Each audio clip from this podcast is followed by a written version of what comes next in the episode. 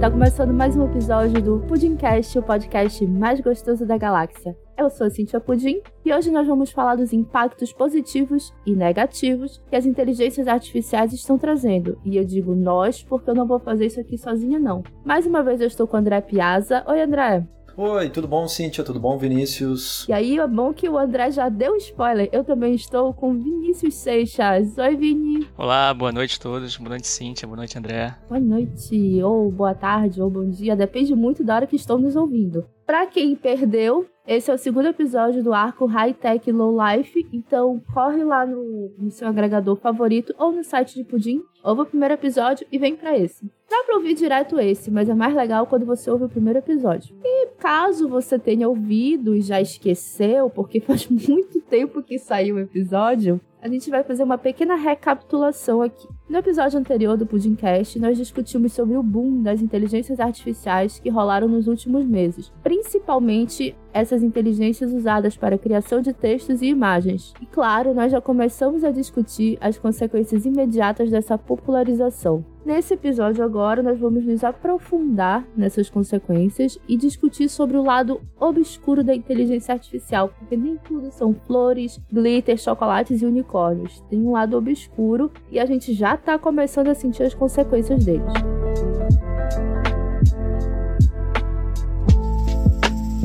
O avanço da inteligência artificial tem trazido uma série de impactos positivos em diversas áreas da sociedade, como na saúde, transporte e pesquisa. Então vamos falar um pouquinho deles. Na área de saúde e medicina, a IA está revolucionando, auxiliando em diagnósticos médicos mais precisos e rápidos. Algoritmos de inteligência artificial podem analisar grandes quantidades de dados clínicos e imagens médicas para identificar padrões e fornecer insights valiosos para os profissionais de saúde. Isso leva a tratamentos mais personalizados e eficazes, além de possibilitar a descoberta de novas terapias e medicamentos. Então, gente, finalmente vai acabar a era do é virose. A gente não vai mais voltar do postinho com esse diagnóstico. Amém, finalmente. Vocês já passaram por isso? Chegou no postinho, sei lá, imitando com febre, tomou um tiro, é virose. Porra! Não, eu só, eu já, já tinha desistido de, de ir a médico pra, pra febre, essas coisas há muito tempo. Porque é isso mesmo, você chega lá, você tá com 37,5 de febre, que nem é febre. E o médico, ah, isso é virose, toma um antibiótico aqui. É clássico. Olha, eu vou dizer para vocês, eu até tive poucas é, situações assim, e de fato eram viroses mesmo. Então, assim, eu até ri quando a Cintia falou. porque para mim caía, para mim caía como uma luva esse diagnóstico. O aí. problema de ser virose é porque pode ser qualquer coisa entre um resfriado e ebola. Então, é virose, né? De qualquer jeito, esse é um avanço bem importante. A gente já começa a sentir os primeiros impactos. Vocês têm acompanhado as notícias? Como anda a área de saúde com inteligência artificial? A área de saúde especificamente não. Mas apesar de ter visto por acaso algumas notícias, eu vi, por exemplo, uma de que eles fizeram um teste, eles treinaram uma, uma rede de, de, de IA para identificar câncer de mama. E aí pegaram, é, não lembro se era radiografia ou tomografia, mas de vários pacientes durante vários anos e botaram IA para identificar isso e ela teve uma taxa de acerto, que eu não lembro se foi 100% ou se não foi, foi alguma coisa próxima de 100%, de ter conseguido identificar que uma pessoa teria câncer tipo 10 anos antes. Coisas que médicos não conseguiriam nunca fazer. Então, porque no, no, num exame de imagem apareceu uma manchinha lá que qualquer médico poderia olhar, olharia e pensaria que era só uma manchinha ou alguma coisa que não é nada, mas pela, pelo padrão a IA conseguiu reconhecer que aquilo ali anos depois viraria um câncer. A intervenção da IA nessa área da saúde vai ser exatamente como o Vinícius descreveu. É, é a possibilidade de é, analisar resultados passados e correlacionar aquilo ali com, com diagnósticos. E a partir do próximo, né, através de algoritmos de machine learning, eles conseguem, na verdade, a IA vai conseguir identificar padrões que de repente os especialistas não conseguem. Às vezes é, é o fato da limitação humana, às vezes é o fato da, do treino, às vezes é o fato de serem pequenos detalhes. É, às vezes é o fato de repente de ser até a própria é, dificuldade com a resolução dos exames. Então tem muito potencial nessas áreas em que se armazenam grandes quantidades de dados e os padrões já são mais ou menos bem definidos. Né? De repente até tem uma oportunidade de descoberta também, é, ou seja, padrões que o machine learning consegue identificar que os especialistas ainda não conseguiram identificar ou correlacionar com resultados de saúde. Então, de repente, nesse cruzamento de coisas aí a gente consegue ter é, avanços bem interessantes. O que me chamou bastante atenção, além do fato do diagnóstico mais preciso, é que agora vão poder ser traçados protocolos quase que individuais para ca cada um, óbvio que é individual, mas protocolos quase que individuais para os pacientes, né? A depender de como ele está analisando todos os, os exames, né? Isso é, eu acho, é um avanço que a pessoa não vai simplesmente chegar com uma virose e tomar azitromicina, né? Ela vai tomar alguma coisa mais específica porque ela tem. Eu tô. Eu, vocês notaram que eu já tenho um histórico, né? Já gosta de antibiótico. Nossa, cara, tudo é um antibiótico. Não, hoje em dia tem que estar mais tranquilo, né? Nem tudo é antibiótico. Mas muita coisa ainda é antibiótico, né? Pô, resfriado, antibiótico. Deu um espirro ali na esquina, antibiótico. Aí não vai ter organismo que consiga se acostumar, né? É, eu evito tomar remédio ao máximo. Se eu conseguir agora ter médicos que, que sejam IA e que me passem menos remédios ou coisas mais precisas, eu vou agradecer muito. Nada contra os médicos. Nada, opa, ainda mais que tá essa semana, enquanto a gente grava, tá rolando um tuitaço sobre ódio aos médicos. Se você perdeu, olha, tem tá uns memes muito bons, mas basicamente, em algum momento, algum médico achou que a população os odeia, talvez porque eles gostem de chegar oito horas atrasado nas consultas, ou talvez porque, enfim, a gente não vai discutir aqui. A IA vai solucionar todos os nossos problemas. Já imaginaram chegar no consultório e o médico IA estar lá nossa, que sonho, cara, o melhor dos mundos. Mas nada contra os médicos, hein? Tenho até amigos que são.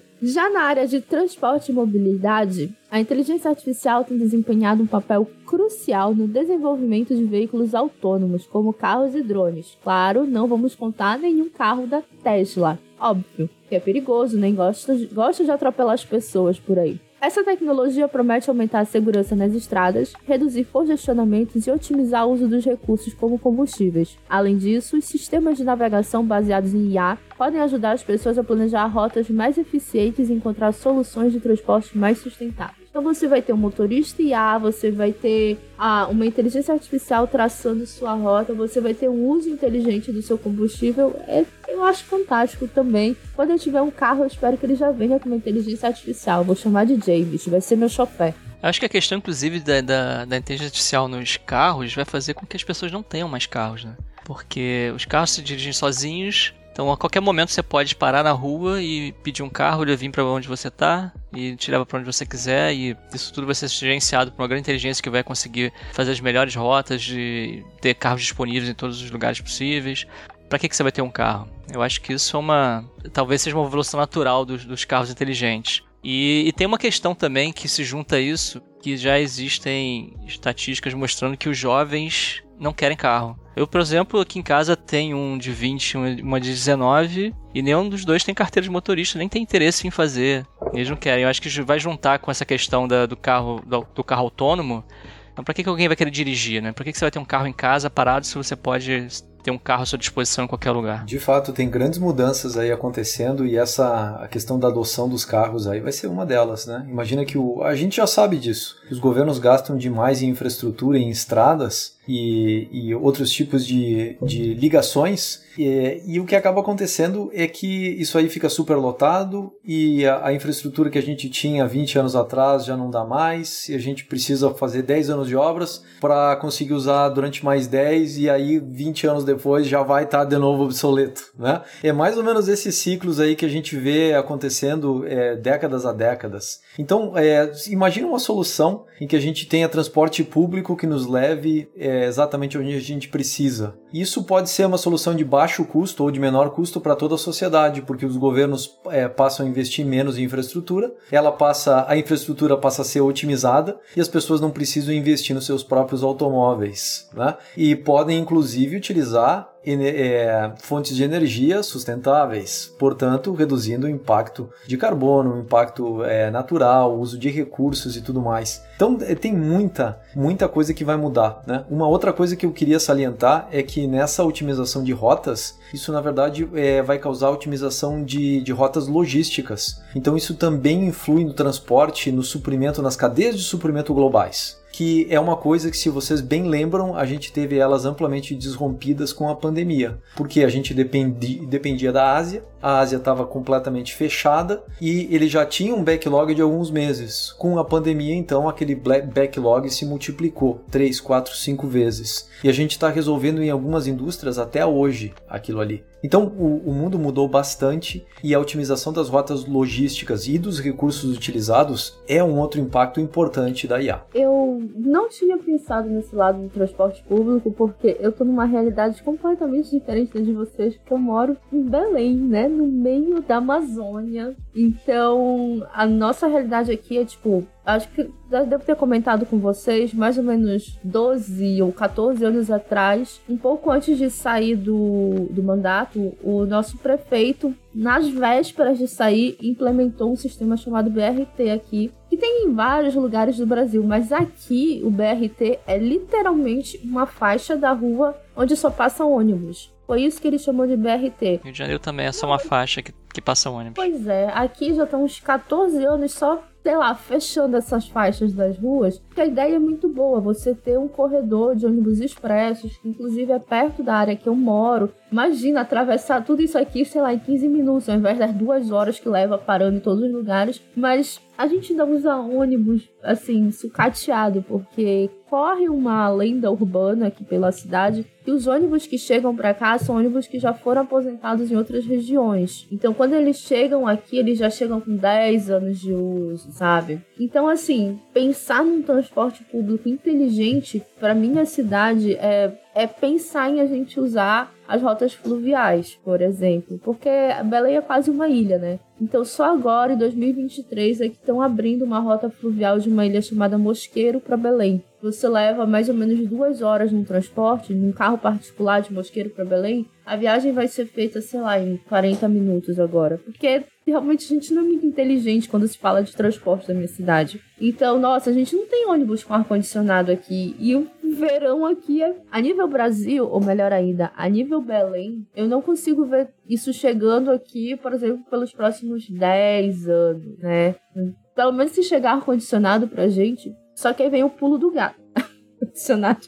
A gente precisa, olha. Pegar ônibus no calor de 35 graus. Eu vou dizer que eu acho que é mais fácil chegar ar-condicionado do que chegar ônibus com, com né, motorista autônomo. Tem uma questão toda de infraestrutura, né? Do, porque esses, esses carros autônomos todos eles usam câmeras e identificam e usa a inteligência artificial para poder identificar os objetos, identifica a faixa do, da rua, identifica a calçada, identifica uma pessoa passando.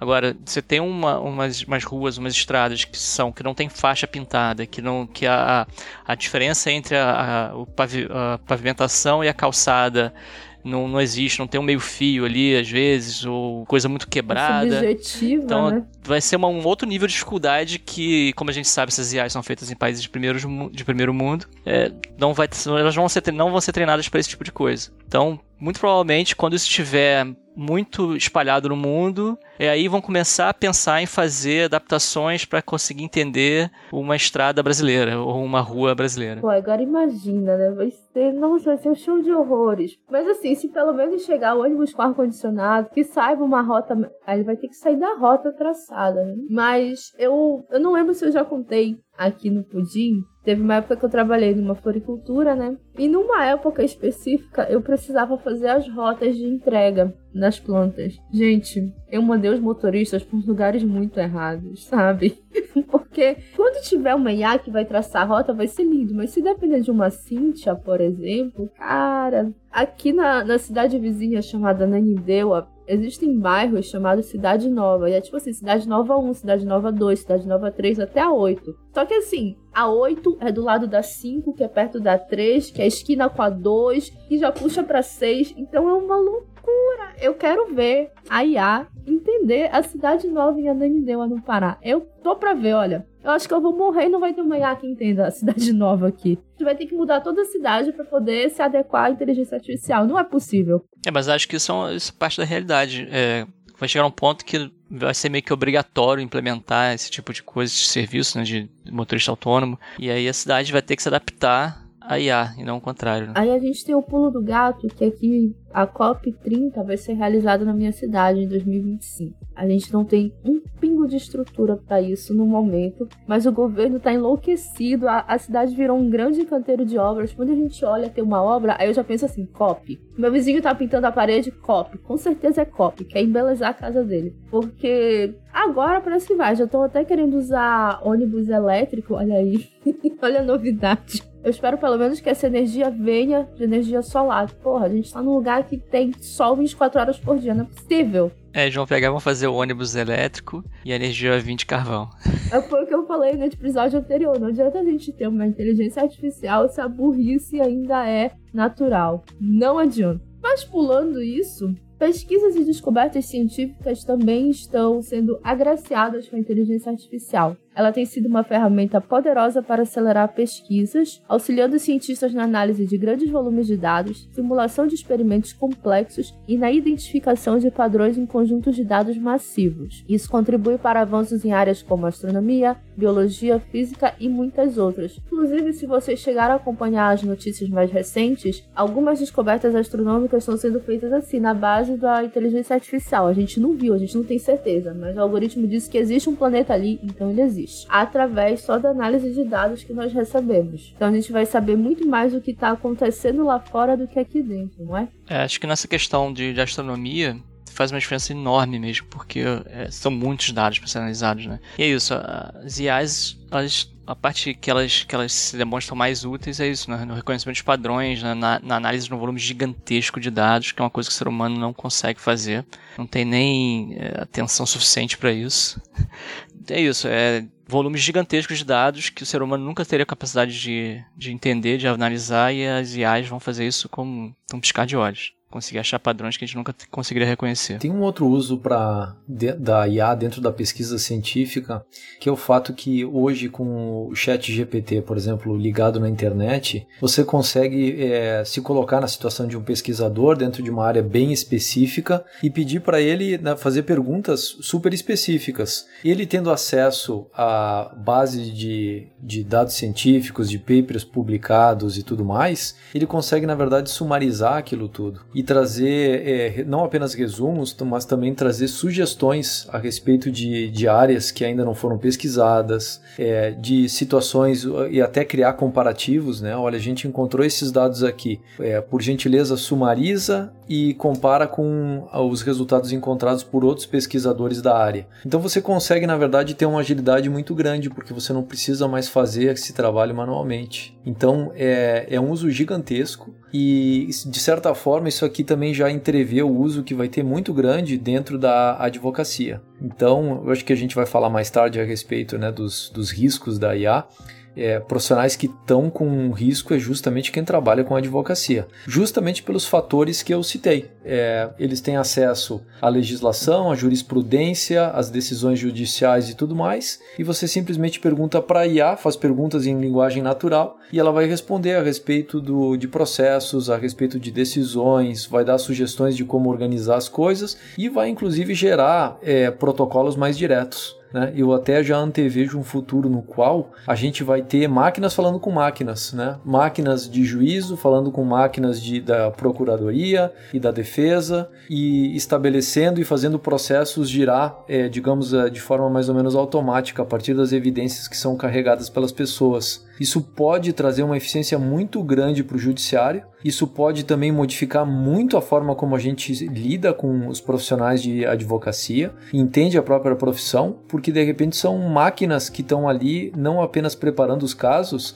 mas facilitando as decisões. Então vai ser muito louco isso, né? Pode ser uma oportunidade muito grande de dar acesso a, das pessoas à justiça, porque através de uma interface simples em que você responde perguntas eh, de uma IA, você pode ter casos construídos por um defensor público para você. Então imagina o potencial disso, sabe? Está amplamente atrelado com o fato de que os profissionais que a gente tradicionalmente contrata, na maior parte das vezes, eles fazem isso base, com, com base na experiência. E com base, na verdade, em, em, em protocolos ou em modelos pré-definidos que são todas áreas no qual a IA e os computadores modernos já têm grande facilidade, né? Então é, é, bem interessante pensar que isso é uma das áreas que vai mudar mais rápido e, e com é, é, mudar em velocidade e mudar também é, é, radicalmente na forma como a gente interage, tanto com a pesquisa quanto em relação é, às leis e, e ao tratamento jurídico das coisas. Imagina um país como os Estados Unidos, que contratar um advogado é uma coisa absurdamente cara. Eles cobram uma taxa horária absurda. Só que lá, é, como todas as outras profissões, não é muito regulamentado e você pode entrar no processo sem um advogado. Então é lá é o, é o local perfeito para um teste desse, de as pessoas começarem a não ter mais advogado, começarem a usar máquinas para serem seus advogados. Acho que vai ser o primeiro, primeiro lugar do mundo a ter essa experiência, por, por falta de. Porque no Brasil existe um, um lobby muito forte, a OAB provavelmente vai, vai querer regulamentar isso muito fortemente para não deixar que os advogados percam trabalho e até, até o momento que isso seja inevitável vai, não, vai, não vai acontecer essa mudança. Mas em alguns certos alguns países onde não é tão regulamentado, não é tão regulado, acho que isso vai acontecer bem rápido mesmo. Então, eu tenho acompanhado algumas notícias sobre isso. O que que acontece? Alguns advogados já começaram a usar chat GPT e aí eles citam jurisprudências que simplesmente não existem. Então, como o chat GPT ele vai gerando lá, de acordo com dados, estatisticamente a palavra que vai ser usada é essa, não sei o que, ele acaba criando casos que nunca existiram. Então já aconteceu de advogados citarem caso de fulana de tal, aconteceu isso, aconteceu aquilo, e a decisão foi essa. E simplesmente o caso não existia, nunca existiu. A mesma falha que a gente vê, por exemplo, quando a gente joga o próprio nome no chat GPT, quem é Cintia Pudim? A Cintia Pudim é isso, é aquilo, e fala uma coisa completamente aleatória. Aí, é, eu acho que vai demorar até a gente conseguir. E nos Estados Unidos, que cada estado tem legislações próprias, vai dar uma confusão. É, mas a questão, o, chat, o chat GPT especificamente, ele foi treinado com um dataset muito genérico. E provavelmente não tem uma porcentagem muito grande de, de, de é, é documentos e textos e livros de direito lá. Não frente à, à população geral de, de dados que ele foi alimentado. Quando, mas vão surgir as, as IAs específicas. Então alguém vai pegar e vai fazer um LLM só que só estudou livros de direito, por exemplo. Só, estu, só estudou é, jurisprudência, só estudou a lei, e pode ser né, uma específica para cada estado. E ela não, provavelmente vai ter alucinações, porque toda IA vai ter alucinações. Existem. É, o, o nome técnico disso é alucinação, inclusive. Eu é, acho muito engraçado. É, é, engraçado, mas é o nome técnico mesmo. Ele vai, vai continuar tendo alucinações, porque faz parte desse, desse tipo de modelo ter alucinações. Existem medidas para minimizar isso, mas é aquilo, né? O advogado que está ali vai ter que estar tá avaliando aquilo sempre. Mas é, quando surgirem essas específicas, aí provavelmente vai ter uma taxa de acerto muito maior que um advogado real. Real, entre aspas, né?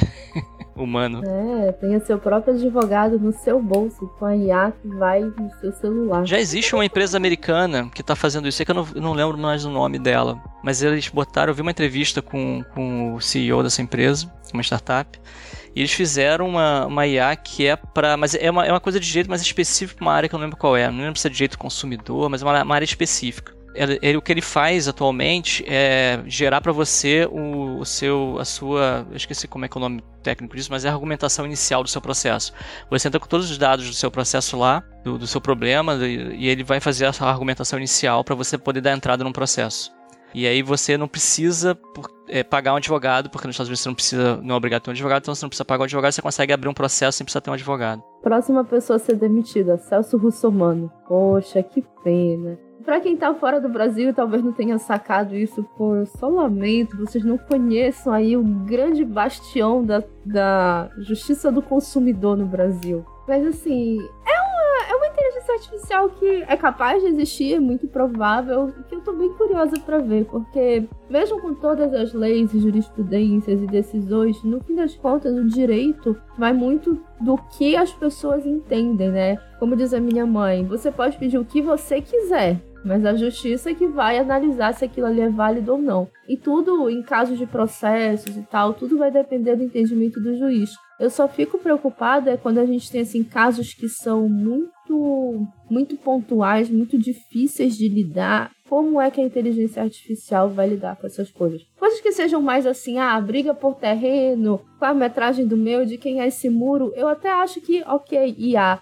Mas, por exemplo, em casos que envolvem inventários, que alguém faleceu, fulano quer ter mais direito que ciclano, não sei o quê, porque eu paguei uma conta do meu pai em 1972, sabe? Esses casos eu acho bem difícil a gente ter uma inteligência artificial tão cedo, ou algum dia. Então, provavelmente a gente vai estar vivo para ver o primeiro advogado IA que vai dar uma sentença que vai ter que cortar uma criança ao meio. Bora, galera da inteligência artificial jurídica. Eu preciso ver isso agora. Não, não quero ver cortar uma criança ao meio, mas eu preciso ver uma decisão muito alucinante dessa.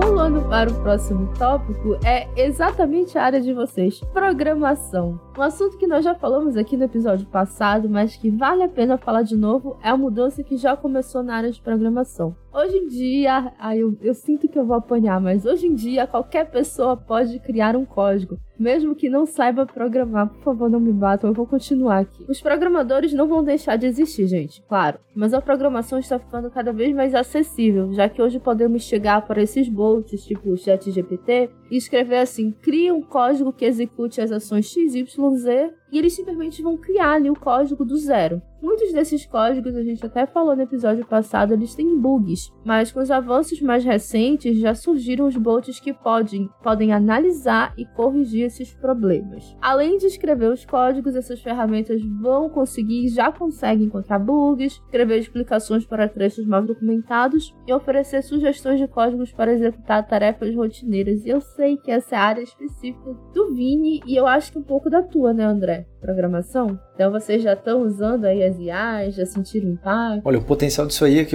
realmente é bem grande, porque é, ela já está criando linhas de código, é, já tem uma, uma, um grau de precisão bem razoável, precisa ainda passar pela revisão humana, então é, é muito comum encontrar erros e tudo mais, porém ela já faz um delineamento, às vezes, de, de grandes programas que, que pode ser muito útil, né? de colocar, de dar uma estrutura, de prover já uma, uma série de coisas que não precisam nem ser pensadas. Então é uma ferramenta que está sendo bastante utilizada. É, essas dificuldades que estão sendo encontradas em termos de programação já tem gente trabalhando em cima. Então você pega, por exemplo, um, umas extensões do Chat GPT e elas acabam corrigindo algumas dessas limitações dele. Então tem uma extensão aí que é o Wolfram Alpha, é, criada justamente por um cara cujo sobrenome é Wolfram e, e ele mostra na verdade vários erros que a ferramenta tem e tudo mais. E aí depois que ele instala o plugin dele, o que, que acaba acontecendo. E aí é, é realmente assim, é fantástico ver porque começa a se comportar com respostas muito mais precisas e interessantes, né? E esse é um cara, é um cara que desenvolveu um plugin que já meio que corrige algumas coisas. Então é interessante ver que, que quando você, na verdade, tem, é, tem o potencial de fazer essas correções e, e, de ser alguma coisa com ampla escalabilidade, que fica acessível, digamos assim, a, a, todos os programadores por aí. E isso aí tem um impacto direto, né? É a cadeia toda, porque começa com os programadores, é, com, é, impacta a própria hierarquia dentro da organização, né? Você precisa de tantos programadores, precisa de tantos supervisores, precisa de tantos testes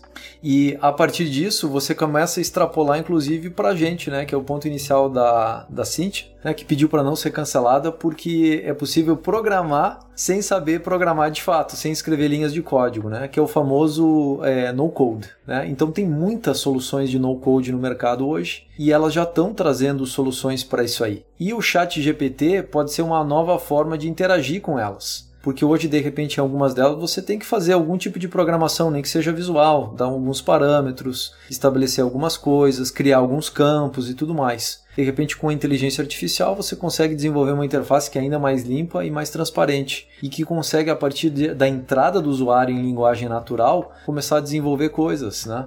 Então, vai ser de fato muito interessante a aplicação do Chat GPT em termos de programação. Eu fico curioso para ouvir a opinião do Vinícius, porque ele é um cara que trabalha diretamente com isso e deve ter experiência prática de botar a mão nisso aí também. Tenho sim, tenho sim. Eu uso no meu dia a dia, o né? Vinícius, ele já demitiu dois estagiários lá da empresa dele só usando o Chat GPT. A verdade que eu uso bastante. No, não uso o chat GPT, usei, é, mas agora eu tenho usado o Copilot do GitHub, que que por trás ele usa o ChatGPT, mas com treinamento específico para código. Para quem não sabe, GitHub é um repositório de código e dentro dele você pode ter código público, código privado, e ele é treinado com todos os repositórios de código público que tem lá dentro. Então você tem lá milhões, na verdade milhões não, bilhões e bilhões e bilhões de linhas de código lá que ele fica treinando. E eu uso isso no meu dia a dia. E eu vou te dizer que muito trabalho que eu passaria para alguém, um estagiário ou um júnior para fazer, eu já não passo mais porque ele faz para mim. Agora, é isso. Ele alucina muito e você tem que estar o tempo todo corrigindo o que ele faz.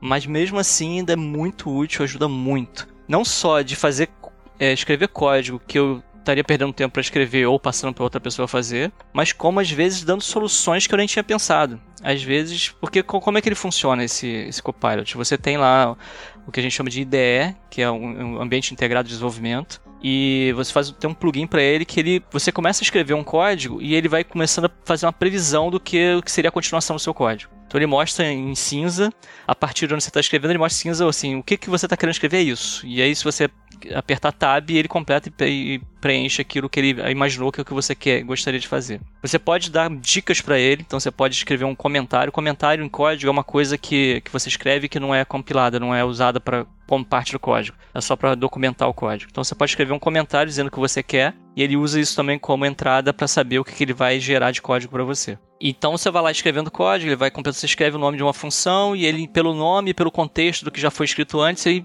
já tenta adivinhar o que você vai escrever e às vezes completa escreve uma função inteira para você. Muitas vezes você tem que falar e passar e a, a corrigir uma coisa ou outra. Às vezes ele escreve uma coisa que não tem nada a ver com o que você quer. Aí você continua escrevendo até que uma hora ele vai entender o que você quer e faz. E muitas vezes você está escrevendo, tô escrevendo uma função lá e ele vai e bota aquela previsão lá do que, ó, acho que o que você quer é isso aqui. E quando eu vejo, nossa, isso aqui vai resolver o meu problema e eu não tinha pensado dessa forma, vai, ser, vai ter uma solução muito melhor do que eu tinha pensado. Então, assim, já é muito, muito, muito útil. E é uma coisa que tem, acho que não tem nem seis meses de, de idade o, o Copilot. E é isso, eu acho que a primeira, a primeira fase da revolução industrial que vai causar uma disrupção no, no mercado de trabalho, de TI especificamente, é isso, você começar a precisar de menos pessoas nas equipes. Cada vez menos pessoas. E menos pessoas sem experiência, o que é um problema, que vai gerar um, um loop aí negativo. Que se eu não contrato pessoas sem experiência, não vai ter pessoas sem experiência ganhando experiência. E depois, como é que eu vou ter pessoas com experiência? Obviamente, pode chegar num ponto que a inteligência artificial vai ser tão boa que não vai precisar nem das pessoas com experiência.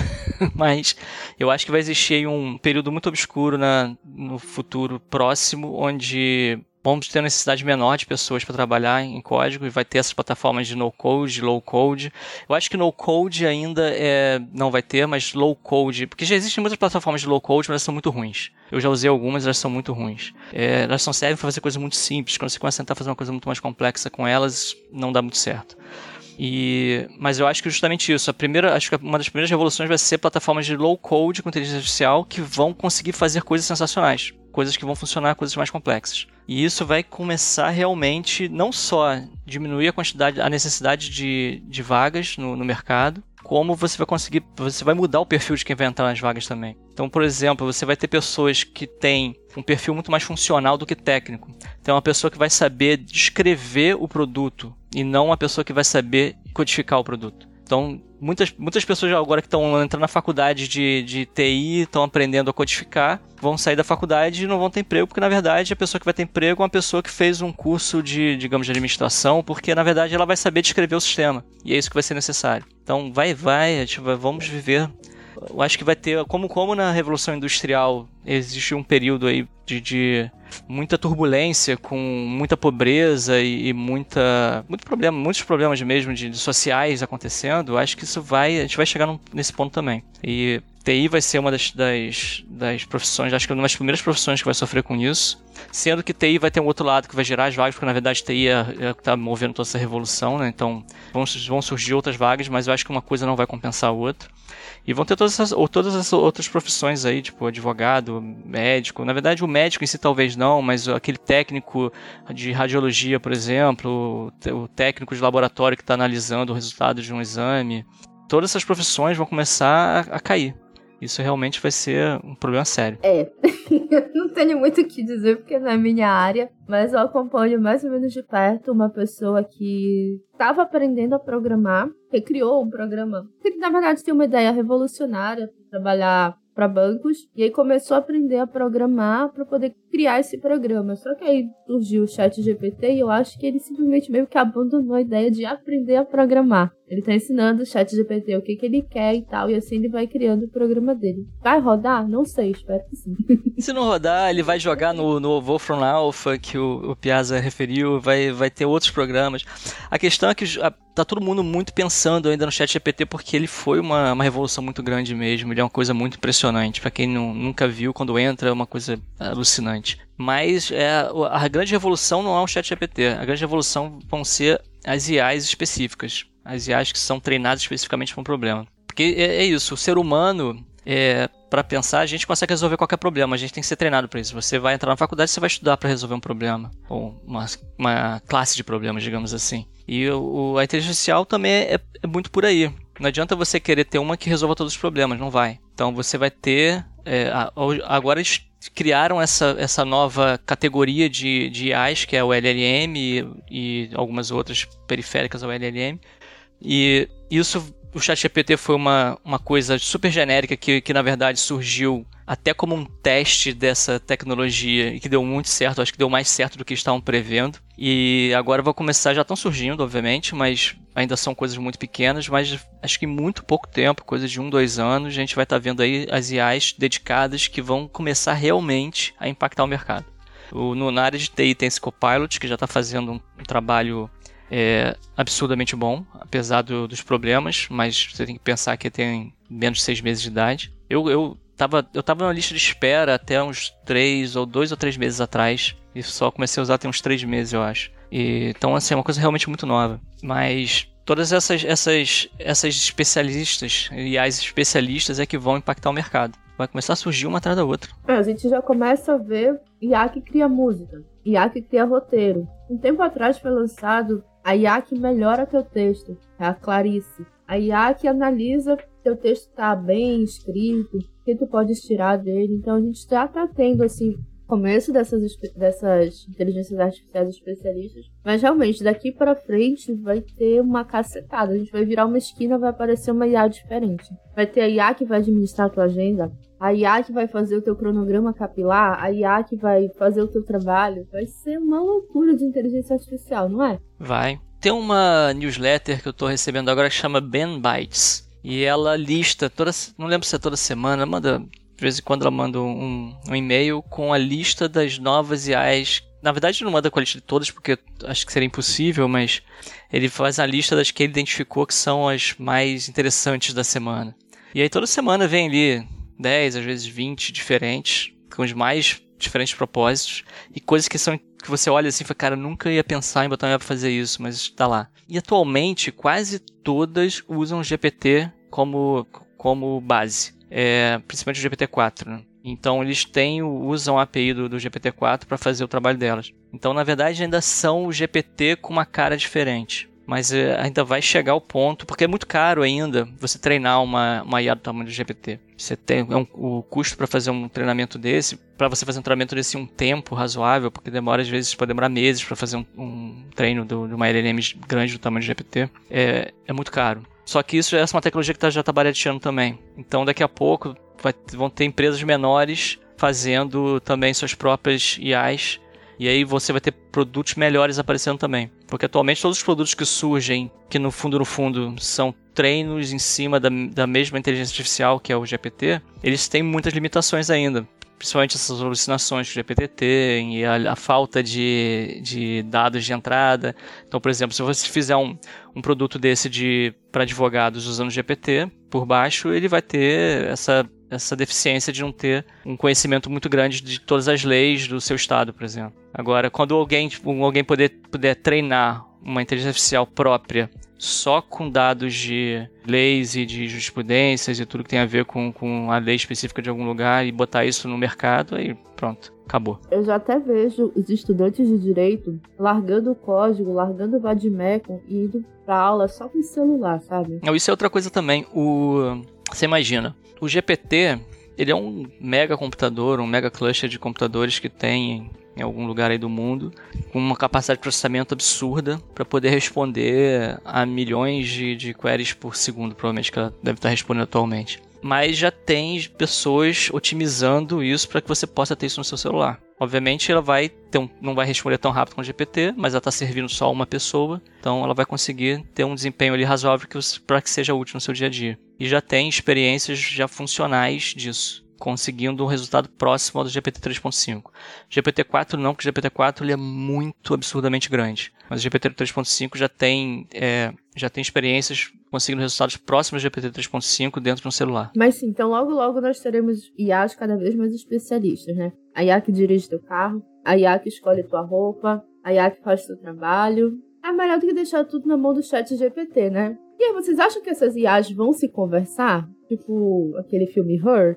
Vocês acham que elas vão se conversar e a gente nunca mais vai ser dono dos nossos dados? É, elas vão se conversar muito, viu? E isso aí eu acho que é a parte que a gente ainda não tem muitas definições. Porque no fundo, eu até falei anteriormente, é, vai ter um futuro em que máquinas vão estar conversando com máquinas. E, e, trocando é, informações e tentando, na verdade, ganhar uma da outra e, na verdade, chegando a conclusões juntas. Então, é, quem é que vai estabelecer esses algoritmos? Quem é que vai colocar regras justas? E quem é que vai garantir que essas regras justas se mantenham ao longo do tempo? Isso vai ser um assunto extremamente delicado, especialmente quando a gente tiver decisões automatizadas justamente por máquinas. Eu vou dar um exemplo para vocês, uma história que aconteceu mais de 10 anos atrás. Teve um evento aqui, eu, eu moro em Austin, Texas, e teve um evento de, de um cara que estava trabalhando numa das primeiras soluções de inteligência artificial que era assim, diferentona. Que era um negócio chamado. É, acho que era x.ai.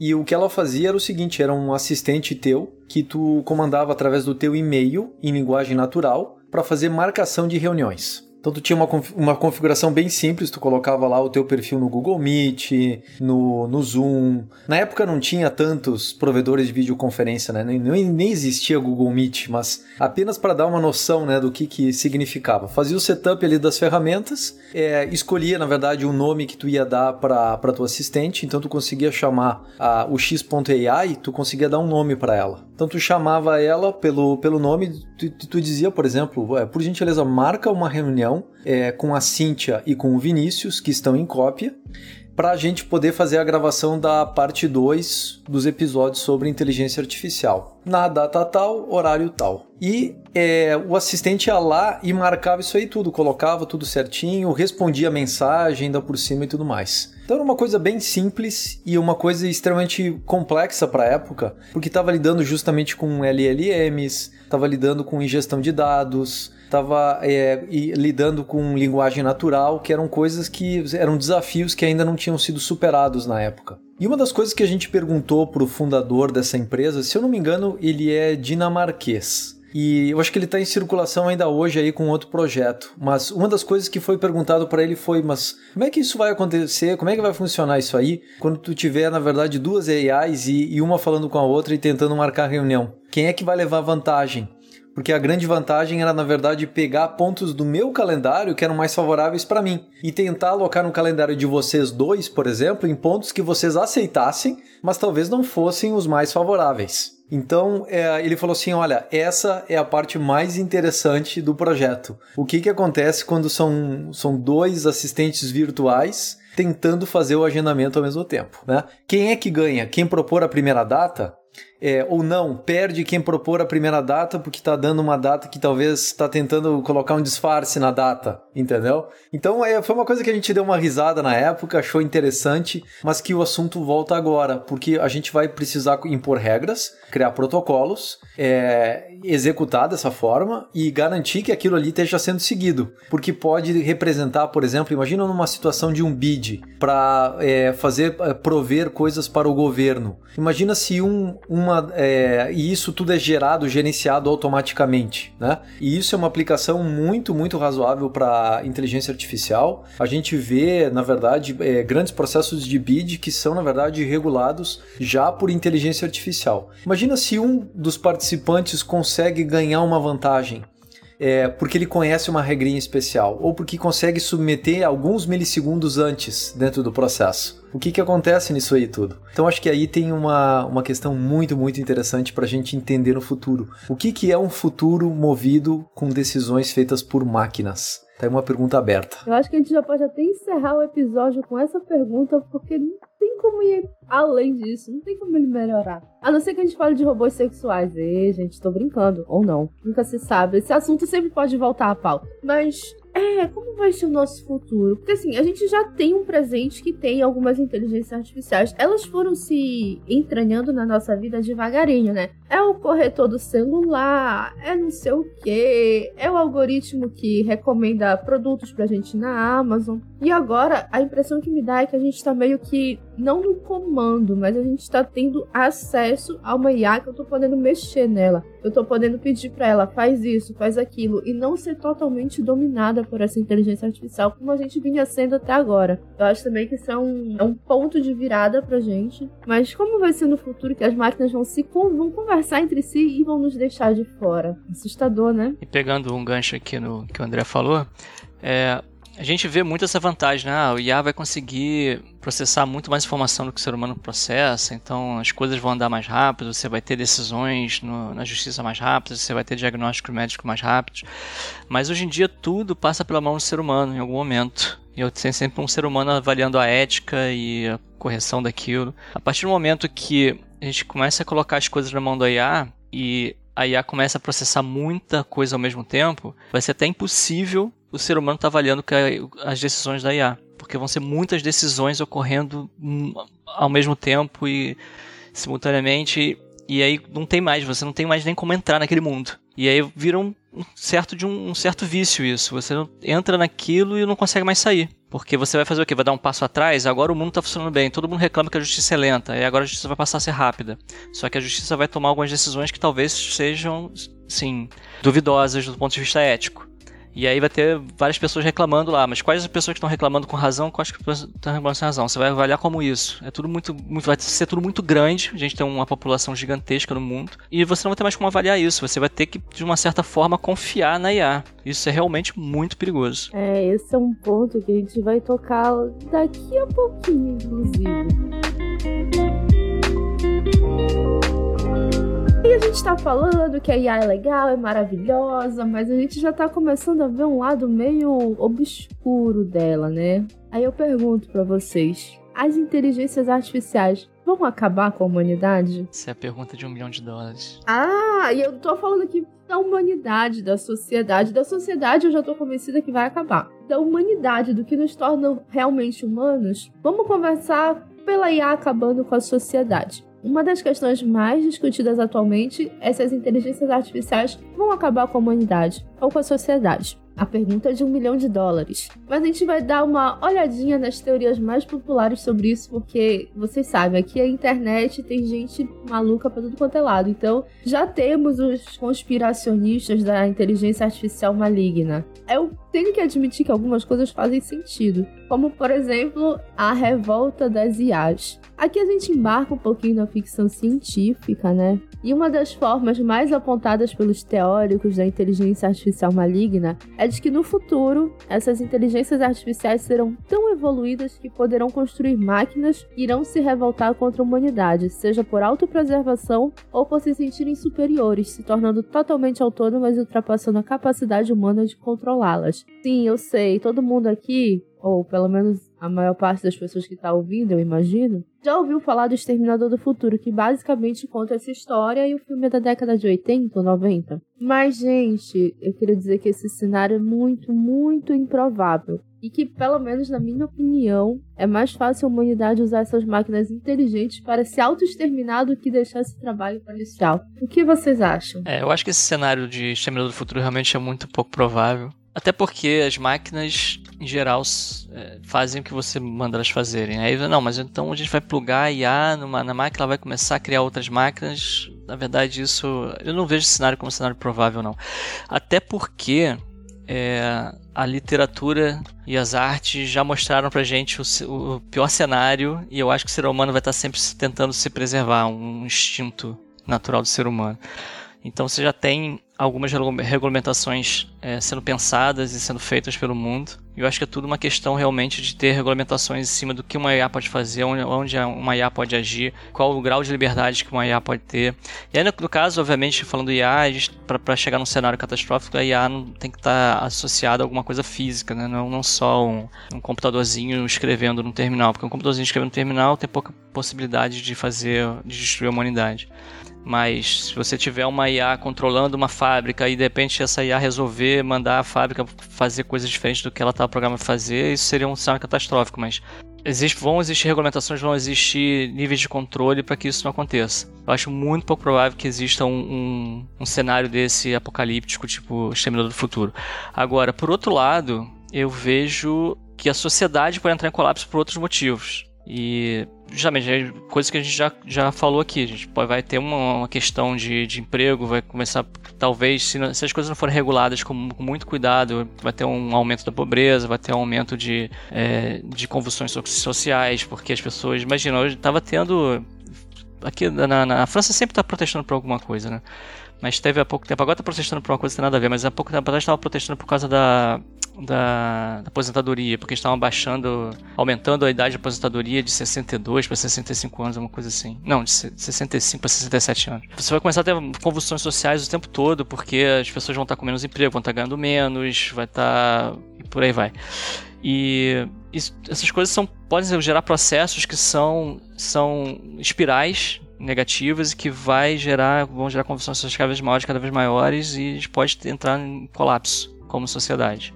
Eu vejo isso como um cenário possível, mas um cenário facilmente evitável. Depende muito de regulamentação e só governos vão conseguir chegar nesse ponto. Os governos têm que regulamentar onde a IA pode se aplicar, como ela pode se aplicar. Se deixar isso na mão das empresas, vai dar merda. isso é fato. Porque as empresas só têm um objetivo que é ganhar dinheiro. E isso é uma, isso é uma característica, inclusive, muito forte das empresas. É, eu não sei, não sei, dizer a partir de que ano isso aconteceu, mas era muito comum antigamente você ter empresas familiares, mesmo empresas grandes eram familiares. Você tinha lá uma família, uma empresa gigantesca era uma família que tomava conta daquela empresa há várias gerações.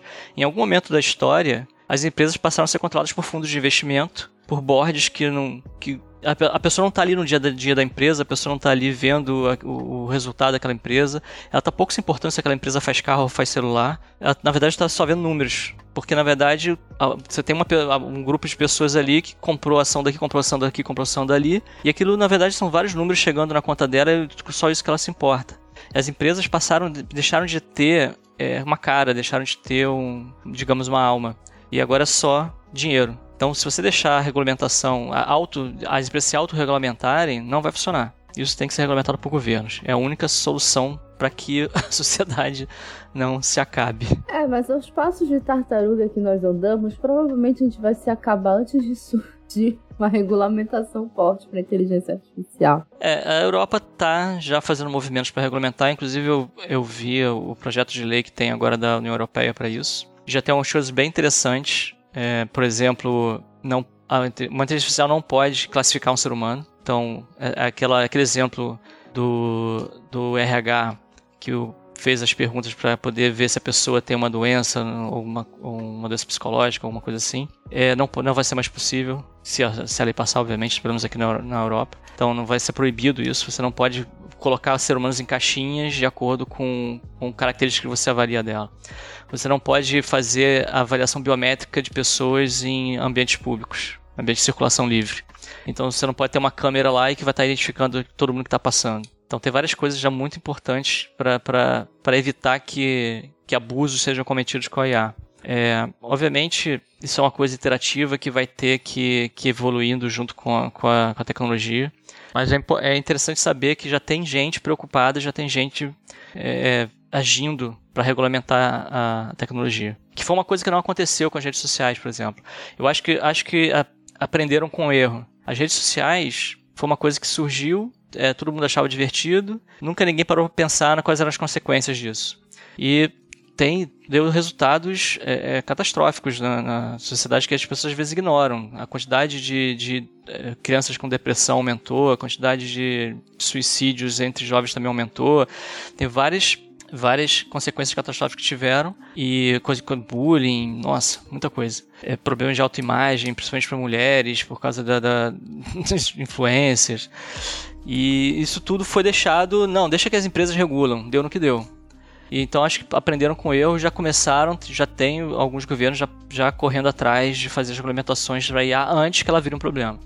Obviamente, os Estados Unidos têm a teoria deles de, de que tudo tem que ser autorregulamentado, e, e a ideia deles é não, não ter uma regulamentação forte em cima da IA. Então acho que muito rapidamente a gente vai ver aí dois mundos diferentes que você vai ter, a, pelo menos na, na, na briga da, dos, dos, do primeiro mundo, você vai ter aí o, os Estados Unidos com uma com um mercado de IA crescendo alucinadamente, fazendo o que quer, e a Europa regulamentando fortemente isso. Pelo menos é o, o cenário que eu estou vendo agora que está acontecendo. Vem aí a terceira guerra mundial e ela vai ser travada entre inteligências artificiais. Espero que não. Porque qualquer uma que vença a gente se pode, né? Eu acho que vai demorar um pouco para essa discussão começar no Brasil, né? Porque a gente ainda tá ocupado em umas discussões do tipo: é menina, é menina, sabe? Transgênero é homem ou mulher? Porra, ninguém respeita a identidade de ninguém nesse país. Então eu acho que a gente ainda vai demorar pouco para chegar nesse nível de discussão, né? Vamos ver. É, mas por outro lado, o Brasil tem se aliado muito com a Europa nessas questões. Uh, eu, eu não vou falar bem nem mal dessa, dessa última lei que, de regulamentação das redes sociais que, que saiu no Brasil, porque na verdade eu não tô, tô que nem a Glória Pires, não tenho condições de opinar, porque eu não realmente não li com detalhes, mas teve um esforço de fazer uma regulamentação. E uma regulamentação precisa existir. Se essa lei que fizeram era a lei boa para isso, não sei, mas ter gente pensando nisso, gente preocupada em fazer isso, regulamentar, é importante. E eu vejo o Brasil, é, teve um LGPD também feito no, no, Brasil, então assim, eu vejo o Brasil numa, numa frente boa, num, numa liderança boa nisso, de, de, leis, de tentar pelo menos fazer leis modernas em relação à tecnologia. Então parece que o caminho é bom. Se vai funcionar ou não, só dos 500. O problema é que a gente acaba esbarrando em umas coisas burocráticas do tipo, não dá para notificar a empresa porque não tem escritório no Brasil, que foi o que aconteceu com o Telegram fechou o escritório no Brasil, dane-se, sabe? Ah, não dá pra gente notificar a empresa. Pô, vai atrás dela em outro lugar, então. Ah, mas a gente não tem jurisdição, dá teu jeito.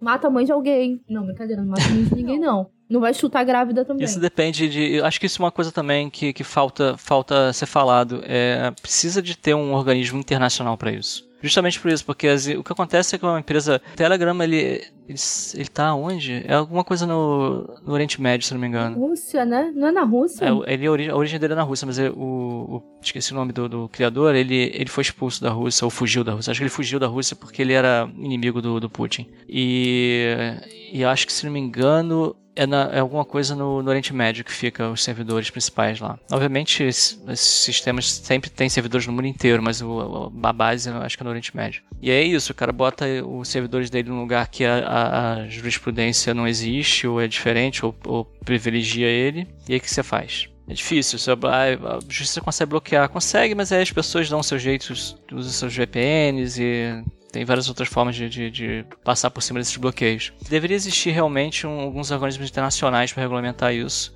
para que essas questões não fossem só locais. É, porque olha só, a gente dormiu e acordou com uma nova rede social aí com 10 milhões de usuários, que é o Threads agora. Mano, pra quê? Eu, eu acho que tu, tu quer dizer 110 milhões, Cíntia. E como ela não tem regulação nenhuma, colocaram umas coisas muito absurdas, do tipo, ela é totalmente ligada ao Instagram, para deletar a conta, você precisa deletar seu Instagram, ninguém quer deletar o Instagram. Então esse número vai aumentar, aumentar, aumentar, ele não vai diminuir, porque provavelmente vão ser, vão ser impostas regras que você não vai poder sair da rede. Você entrou, se fudeu, vai ficar para sempre, vai ser o Black Mirror da vida real. Então a gente realmente precisa de regulamentação, pelo amor de Deus. Amanhã a gente acorda e tem outra rede social com 110 milhões de pessoas, 200 milhões de pessoas. Meu Deus, eu não aguento mais. É aquele meme, Deus está triste com tanta rede social, gente. Se vocês ainda não viram, eu vou mandar depois. Quem for, quem for, ou quem for ao site do Pudim, esse meme vai estar tá lá no post, gente. Eu dei sorte aqui em Portugal, esse thread não está disponível.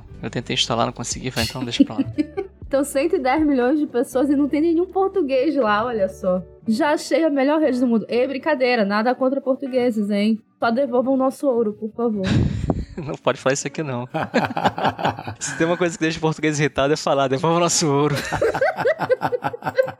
Amanhã vai ter uma camisa já na loja do Pudim, devolva o nosso ouro. Vou lançar uma loja do Pudim só pra fazer isso. Mas voltando aqui para a terra da inteligência artificial, uso malicioso. Assim como qualquer tecnologia, a inteligência artificial pode ser utilizada com intenções maliciosas por indivíduos, grupos ou governos. Por exemplo, algoritmos de inteligência artificial podem ser usados para criar deepfakes convincentes, disseminar informações falsas em larga escala ou desenvolver armas autônomas letais que poderiam ser usadas de forma indiscriminada. Ou seja, voltamos para o que a gente falou ainda agora sobre nos auto-exterminar com o uso de IA. Essa parada de deepfake, ela tá evoluindo a uns passos tão largos que daqui a pouco a gente vai abrir o, o Threads ou qualquer outra rede social e vai ter um clone nosso lá. E a gente não vai saber se é a gente ou não. A gente vai esquecer até a nossa identidade. Porque deepfakes estão assustadoramente boas atualmente. Tudo bem, ainda tem algum probleminha ali com os dedos e tal, mas vocês acompanharam recentemente o que tem rolado? Bastante, é realmente assustador.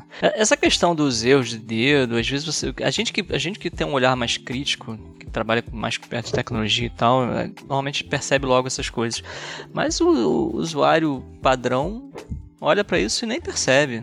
A pessoa, cara, as pessoas, você manda uma notícia fake, a pessoa olha o título nem entra na matéria para ler, ela vai precisar prestar atenção se a pessoa tem cinco dedos ou quatro, não vai estar tá prestando atenção nisso, não. Porque no, no, no, fundo, no fundo, tudo serve para viés de confirmação, né? Então você vai aparecer lá o, o político da, do viés contrário dela falando uma coisa que confirma o que ela quer ouvir, então ela é isso, tá bom, ela não vai prestar atenção mais nada, ela vai focar na mensagem, não no se a imagem tá perfeita ou não. Essa profissão de deepfakes que vai ter agora, provavelmente nas próximas eleições, vai ser uma coisa que realmente tem que se tomar muito, muito, muito cuidado. Porque ó, só com, com fake news de textos já foi um problema sério, imagina com fake news de áudio e de vídeo que sejam razoavelmente próximos da realidade. Isso é um perigo também, né? Não apenas para a nossa vida democrática, mas também em termos de golpes. Então, por exemplo, os golpes que a gente já vê, já está caindo e os golpes em que a gente vê as pessoas caindo hoje em dia, eles vão ficar muito mais sofisticados, porque em vez de agora, por exemplo, terem aqueles erros de português que eles tradicionalmente têm, a IA já vai corrigir aquilo ali, já vai dar um toque, inclusive se aproximando do tom e voz do próprio banco ou da própria empresa e tudo mais. Ou até às vezes é, com padrões persuasivos, né? mais persuasivos para de determinados grupos. A gente tem, por exemplo, um dos grupos que é alvo desses golpes é, é o pessoal idoso. Então, é, tem formas da, de usar a IA isso é bem acessível, de que você consegue desenvolver um texto mais persuasivo para o pessoal daquela idade, a respeito de um, uma coisa específica. Então, é, você imagina, na verdade, essas coisas é, sendo em camadas, né? Você tem a camada do texto, tem a camada do, dos programas, tem a camada é, de toda a infraestrutura que você precisa para bolar um ataque, e a IA, na verdade, está potencializando isso aí tudo e está colocando isso na mão de gente que está desocupada e gente que, na verdade, está esperando justamente aplicar esse golpe em escala. Então a IA tem um potencial malicioso na, na mão dessas pessoas. E, obviamente, né, é, é aquela velha história da, da cibersegurança. O ponto mais vulnerável é justamente aquilo que depende do usuário.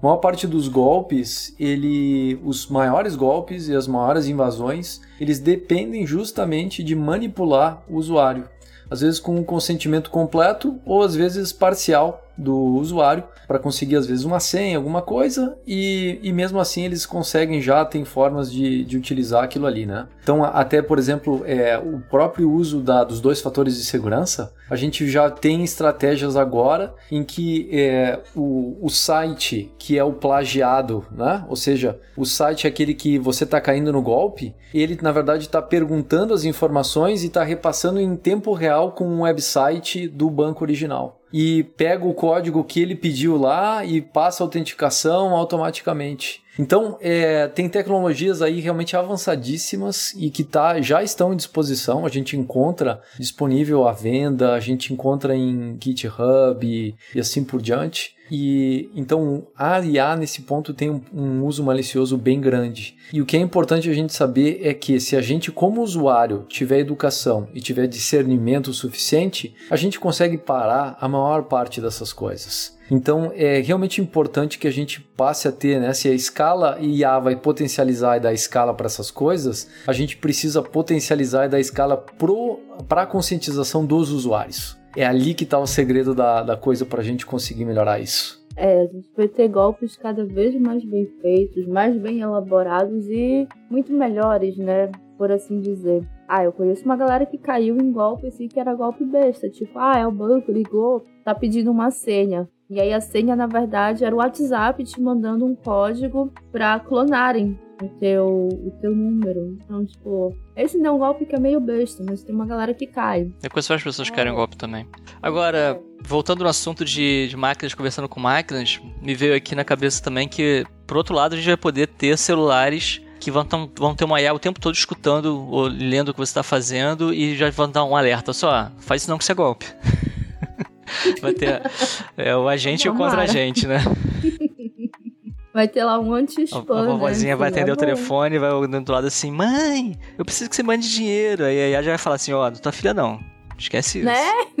Tá aí, ia ser um bom uso pra IA, que eu pagaria pra ter essa IA. É, ah, fiz, fiz um reconhecimento de voz aqui, não é a sua filha. Pensou se alguém invade minha conta e leva meus 33 reais? Tava fodido. Mas saindo um pouco dessa IA maliciosa, o que os teóricos da IA maligna também falam é que elas vão ser usadas para criar venenos cada vez mais poderosos. Inclusive, isso já aconteceu. Um grupo de pesquisadores que usa um modelo de IA para gerar novos medicamentos resolveu ajustar os parâmetros do modelo para que ele pesquisasse substâncias nocivas. Em apenas 6 horas, a IA gerou mais de 40 mil moléculas potencialmente perigosas. Então, além desse Breaking Bad IA, com a ajuda das inteligências artificiais, seria possível pesquisar novas formas de espalhar essas substâncias mais rapidamente, gerando um envenenamento em massa em pouquíssimo tempo, segundo a pesquisadora do grupo, a Joanna Bryson, da Hertz School em Berlim. Então imagina, vou usar aqui a IA, criar um veneno super potente, aí eu vou usar a IA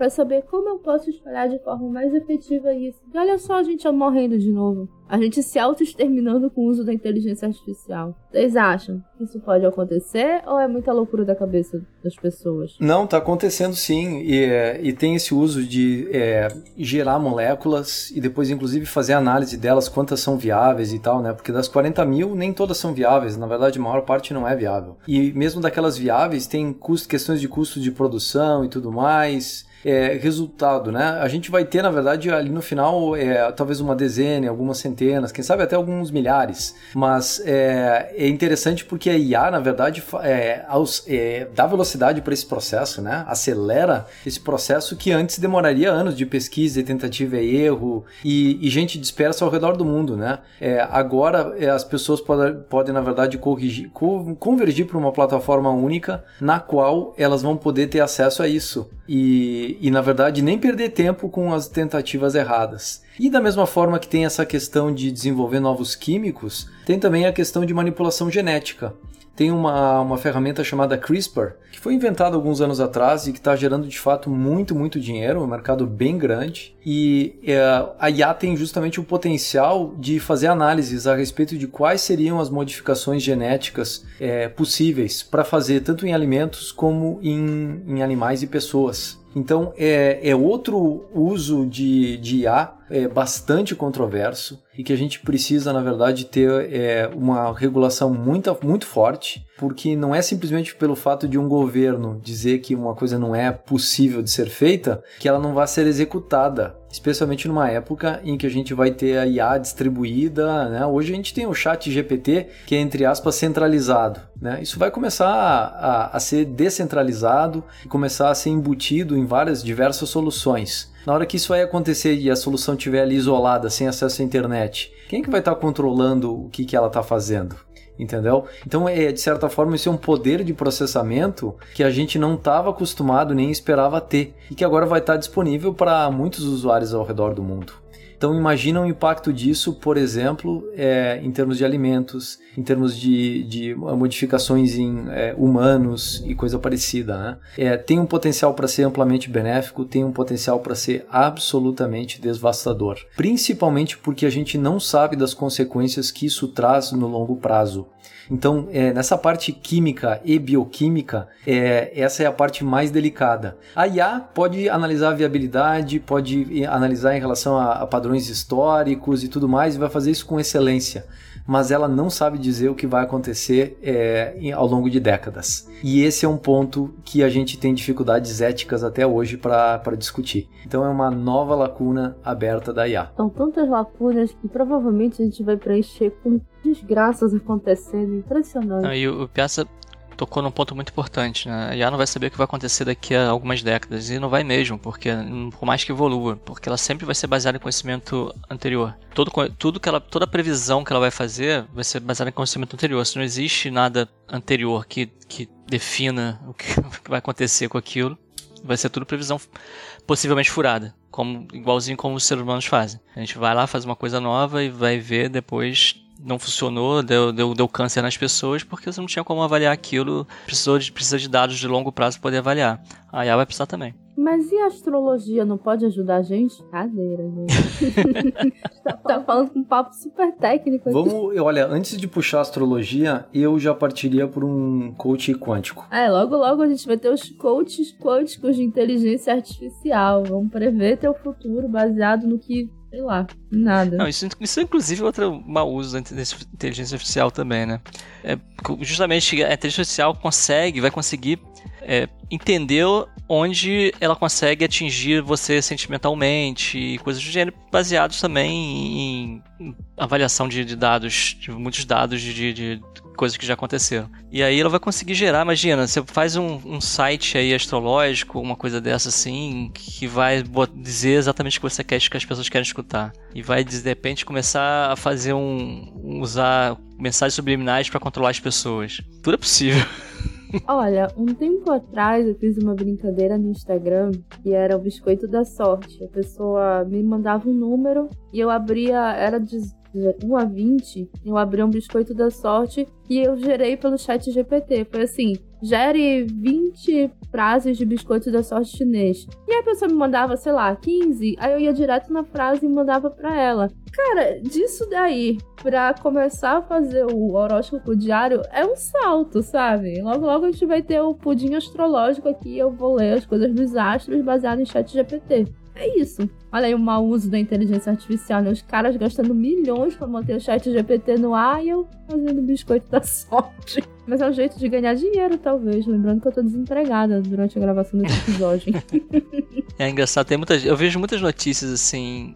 Que eu acho que são muito sensacionalistas. Que é, ah, fulano usou o chat GPT para criar uma empresa e agora tá milionário. Toda hora aparece uma notícia dessa. Mas isso, na verdade, para mim é um grande bullshit. Acho que ninguém realmente ficou milionário porque fez uma empresa no chat GPT. Isso aí, eu... até porque deve ter um milhão de pessoas tentando isso e se mesmo que uma tenha conseguido, estatisticamente não tem relevância nenhuma. Mas eu acho que essas pessoas todas, elas usaram, na verdade, o chat GPT fazer marketing na empresa que elas já queriam fazer. É. E vai dizer, olha só, isso aqui eu fiz com inteligência artificial. Aí, nossa, aí as pessoas vão querer ver o que que é e tal. É tipo a bolha do podcast. Tudo virou podcast, todo mundo faz podcast, tá no YouTube é podcast. Agora tudo é chat GPT Olha, gente, eu fiz isso aqui no chat GPT. Nossa, que foda, inteligência artificial funcionando aqui e tal. Eu escrevi lá no quarto, deitada na cama. É assim, né? A galera se empolga com os nomes. E isso talvez nos leve para colapso da economia. A automatização de tarefas pelas IAs leva a um fechamento de vagas no mercado de trabalho que antes eram ocupadas por seres humanos. Setores como manufatura, atendimento ao cliente, transportes são alguns dos mais afetados. Todos os trabalhos da Cintia Pudim também. Vamos lá. Se essa substituição ocorrer em larga escala, sem a criação de novas oportunidades de trabalho, poderia levar a desigualdades socioeconômicas, instabilidades e tensões sociais, e foi um ponto que o Vini tocou lá atrás. Apesar dos funcionários que mantiverem seus empregos poderem ter ganho em produtividade, isso não significa que eles trabalharão menos, já que o abre aspas, tempo livre será apenas redirecionado para outras atividades porque, né, capitalismo. E aqui também tem um outro fator importante. O fechamento dessas vagas e a exposição exacerbada às inteligências artificiais, desumanizando o trabalho, também podem trazer mudanças no comportamento das pessoas, bem como transtornos psicológicos pela falta de contato com outros seres humanos. É como diz o título desse arco do Pudim High Tech Low Life. O desemprego em massa, claro, afeta a economia global, já que teremos menos dinheiro circulando. Então, olhem a bola de neve. A gente tem inteligência artificial substituindo seres humanos, a gente tem seres humanos perdendo os empregos, a gente tem transtornos psicológicos surgindo, a gente tem menos dinheiro circulando, a gente tem a economia quebrando, a gente tem tensões sociais aparecendo e aí a gente vai colapsar de novo. Se a gente não começar a regulamentar, se a gente começar a não pensar realmente no que fazer daqui para frente, é o que vai acontecer, é o roteiro. E esse roteiro nem foi escrito por uma inteligência artificial, mas é muito provável que ele aconteça. Colapso da economia, gente. E temos para falar disso? Eu, particularmente, já colapsei minhas economias. Eu acho que uma das poucas profissões que vai melhorar nos próximos anos com a inteligência artificial é a psicologia. As pessoas vão precisar de muito psicólogo. Mas já tem soluções de inteligência artificial para psicólogos, hein? Mas eu acho que as pessoas precisam desse contato humano. Vão precisar cada vez mais do contato humano. Isso é curioso porque o pessoal que, que não tinha dinheiro para fazer é, para ir para psicólogo, um dos primeiros usos do chat GPT foram adolescentes que começaram a utilizar para ter consultas uh, é, para fazer uma terapia. E o resultado foi surpreendente. O chat GPT responde de forma muito humana e, e traz uma forma bem legal de, de abordar os problemas que as pessoas trazem. Então, isso aí foi uma, foi uma coisa surpreendente, né? Levou até a gente a fazer brincadeiras, né? Do tipo, ah, é o fim da, da profissão de psicólogo. E eu falei assim, não, não é. Na verdade, eu vou ser psicólogo dos ex-psicólogos. Então, é, é, são profissões do futuro que a gente ainda não viu é, e que poderão ser implementadas, né? Mas é, é tem um, ponto quando a gente fala de colapso na economia, as pessoas pensam, na verdade, da, da ruína de catástrofe total, né? Uma coisa assim, vamos pensar assim em termos de pandemia e lockdown geral. Uma coisa assim, sabe, em que as pessoas percam o emprego de forma maciça e não é, não é na verdade o, o cenário mais, mais é, provável. O que a gente vai ter assim de cenário provável é a inteligência artificial como um vetor de transformação assim como foi o mundo digital. Então, o mundo digital ele acabou com um monte de empregos, ele acabou com um monte de processos e outras formas de fazerem, de fazermos certas coisas. Mas quando a gente coloca em consideração agora a IA, pensa que ela vai estar presente em absolutamente tudo. Em dispositivos, em processos, em decisões, em escolhas, no trabalho, para as pessoas, pessoalmente, profissionalmente, em todos os aspectos da vida.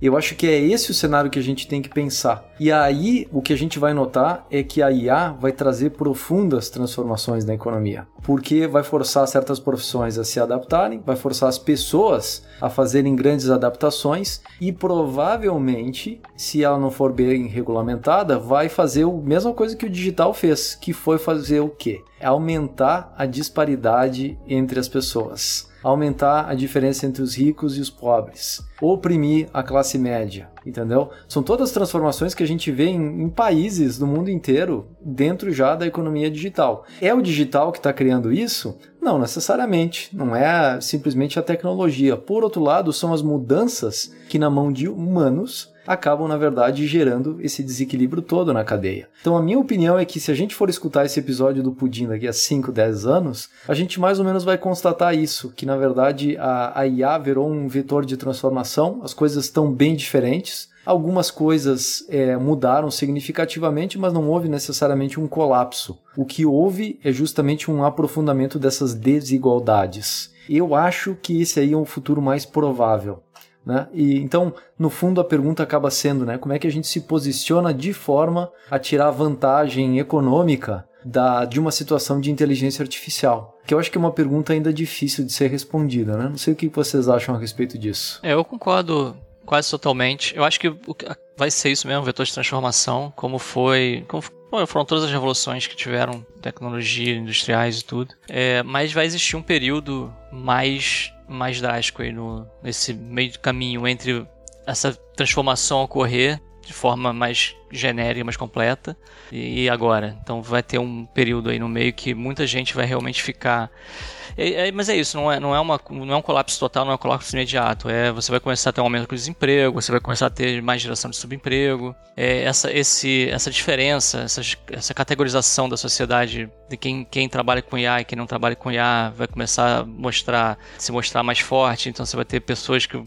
uma, uma pobreza maior e um, um, grupo de pessoas que vai estar ali dominando o mercado de trabalho, ganhando mais dinheiro. E, e justamente isso já existe na com TI principalmente. TI virou uma, em alguns países, em Portugal um grande exemplo disso. TI é uma casta. Você tem aqui um, um, um salário médio da, da, população em geral que provavelmente é umas três ou quatro vezes abaixo do, do salário médio de alguém de TI. Isso, num, isso num, num país que a, que a gente fala às vezes um salário três, quatro vezes maior parece pouco, porque no Brasil a gente tem uma pessoa que trabalha no, no emprego, na mesma empresa, e tem outra pessoa que ganha 20, 30 vezes o que ela, o que ela ganha. Tá, mas no, na Europa, pelo menos, a diferença salarial não é tão grande. Obviamente, se você não está contando as pessoas que estão fora da curva, diretores e tal, mas se você tem dentro, do, dentro do, das pessoas que trabalham numa empresa, você vai ter uma diferença salarial de, nessa faixa aí. Três, quatro, cinco vezes, já alguma coisa fica difícil. Olho assim, com uma parte de otimismo, mas com uma parte muito maior de pessimismo, porque eu acho que não que algumas profissões vão sumir, mas realmente elas vão se modificar e muita gente não vai conseguir seguir esse ritmo. E aí aquelas pessoas vão ter que procurar outra coisa para fazer, um freela, um bico, seja lá o que for, não vão mais conseguir atuar na profissão que elas escolheram porque ela se modificou tanto que já não parece mais. Como por exemplo, talvez os advogados daqui a pouco, com toda essa tecnologia que a gente vai ter, os professores daqui a pouco, com toda a inteligência artificial. Imagina um professor que vai para a sala de aula com o chat GPT. Ele é a própria biblioteca de Alexandria. Ah, professor, não entendi isso aqui. O chat GPT vai me ajudar a te explicar. Ah, professor, qual é? Sei lá, pense numa pergunta, qualquer pergunta. O chat GPT vai poder responder, o Google vai poder responder. Mas vocês acham que todos os professores vão conseguir acompanhar isso? Não vão, né? Muitos nem vão querer, porque vai ser, tipo, quase como uma forma de negar o trabalho deles. Você vai ter que ter um professor que sabe tudo dentro da sala de aula. É impossível. É, a gente já tá vendo gente que se recusa nas tecnologias atuais já tem muita gente que se recusa a aprender a usar e ter isso no seu dia a dia. E agora, com, com o surgimento do IA, a gente já vê pessoas que se recusam a, aprender, a, a, pelo menos nem testar. Eu acho impressionante como, depois dessa esse burburinho todo que gerou, você às vezes vai conversar com alguém de tecnologia e a pessoa nunca nem testou. Não teve a curiosidade de entrar lá, fazer um login e testar. Pô, vou dar um depoimento aqui.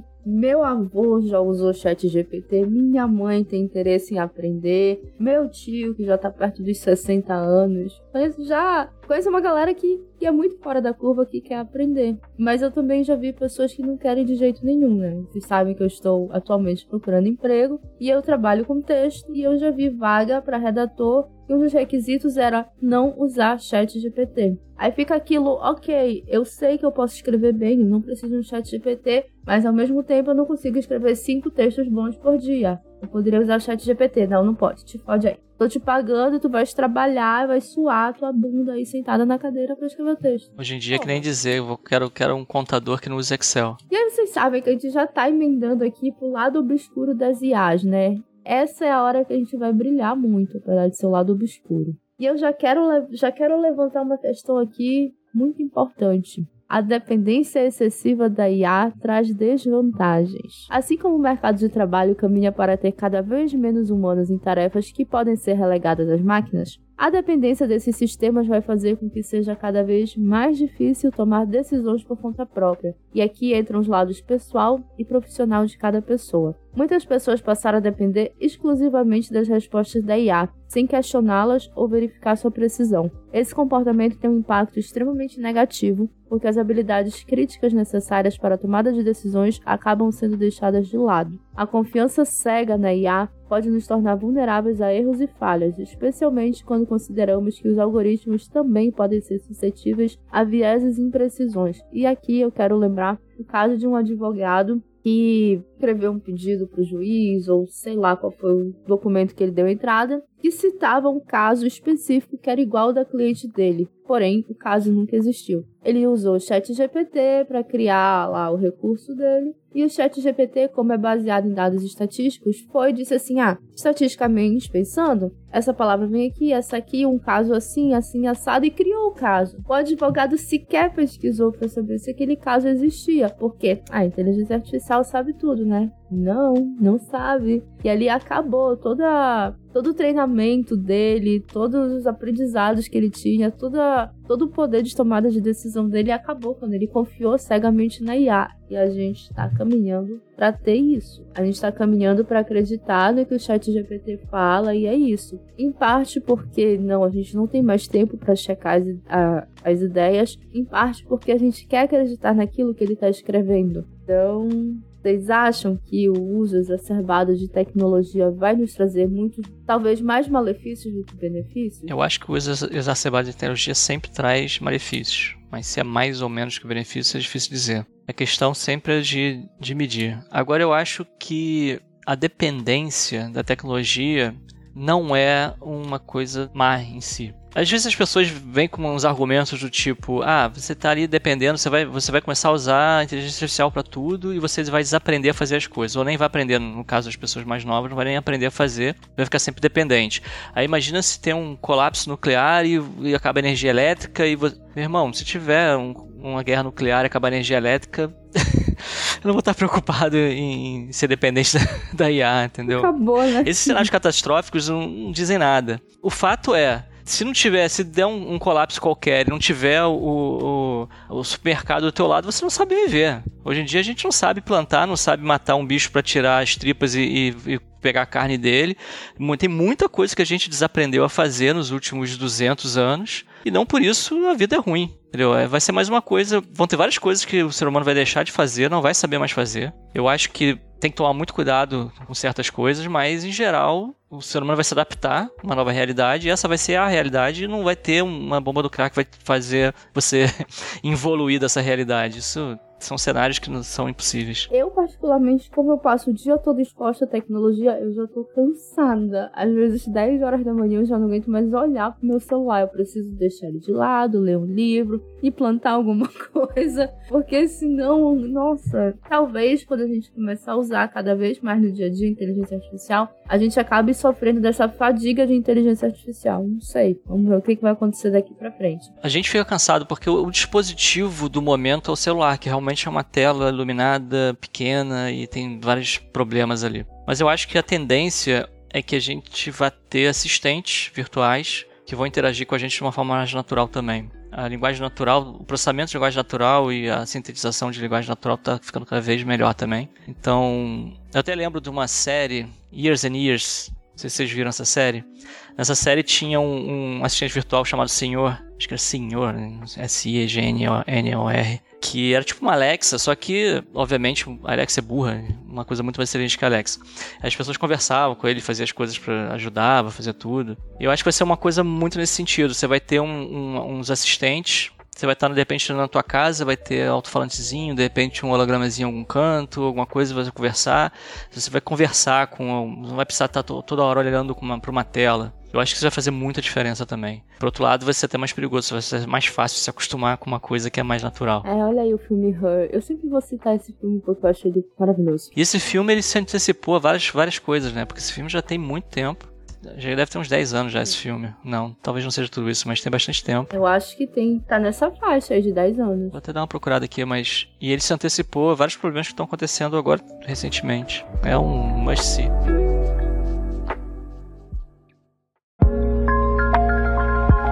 aí a gente chega numa parte que é bastante delicada, o viés algorítmico. Para quem não sabe, o viés algorítmico refere-se à tendência dos algoritmos de IA em tomar decisões ou fazer recomendações que podem ser injustas ou discriminatórias. Isso ocorre porque esses algoritmos são treinados com base em conjuntos de dados históricos, e é nesse ponto que o viés pode surgir, como consequência de um treinamento de IA que não leva em consideração a diversidade, por exemplo. Para ilustrar o viés algorítmico, eu cito aqui algumas imagens criadas pelo Myers Zimmerman que contam basicamente com pessoas brancas de peles e dentes perfeitos, cujas únicas imperfeições notadas são as da dificuldade das IAs em gerarem fotos que sejam totalmente críveis, com presença de mais dedos e dentes do que é humanamente concebível. Se vocês ainda não viram essas imagens, ela tá lá no post do Pudim. É um filme que ele fez no Twitter falando sobre o Mid Journey e que as fotos são muito, muito, muito parecidas com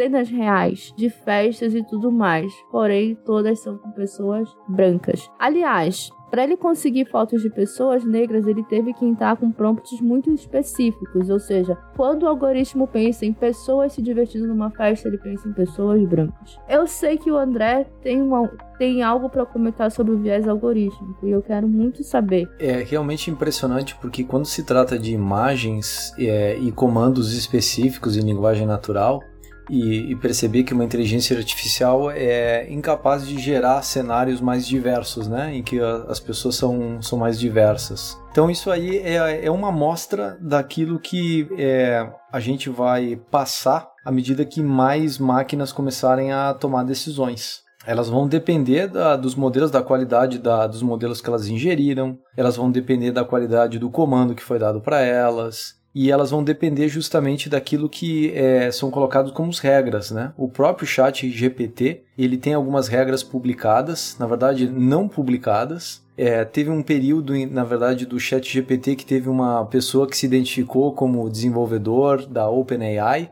e ele pediu, na verdade, para o chat GPT publicar as regras com as quais ele tinha sido alimentado. E ele publicou. O chat GPT deu todas as regrinhas e tudo mais. E aí a pessoa foi e divulgou publicamente a respeito disso em Twitter e tudo mais, quais seriam essas regras. Então já dá para ter uma ideia de quais são os vieses, né? Porque assim, querendo ou não, é preciso alimentar na inteligência artificial certos vieses. Eles podem levar para situações é, favoráveis ou desfavoráveis, equitativas ou não, criar desigualdades e tudo mais. Mas de qualquer forma, estabelecer regras vai ser importante, até porque a gente quer que isso aqui funcione de uma forma que a gente consiga entender os resultados. Então, é, essa pessoa publicou os resultados disso tudo. E qual foi o espanto dessa pessoa? Que numa, numa sessão seguinte, depois que aquilo ali tinha sido é, publicado e gerado inclusive repercussões, o próprio chat GPT identificou a pessoa e falou: Ah, então tu que é fulano, olha, é, tu que é fulano, ó, não posso te passar mais as minhas regras. E por favor, seja mais cuidadoso na hora de divulgar as coisas que eu te passo.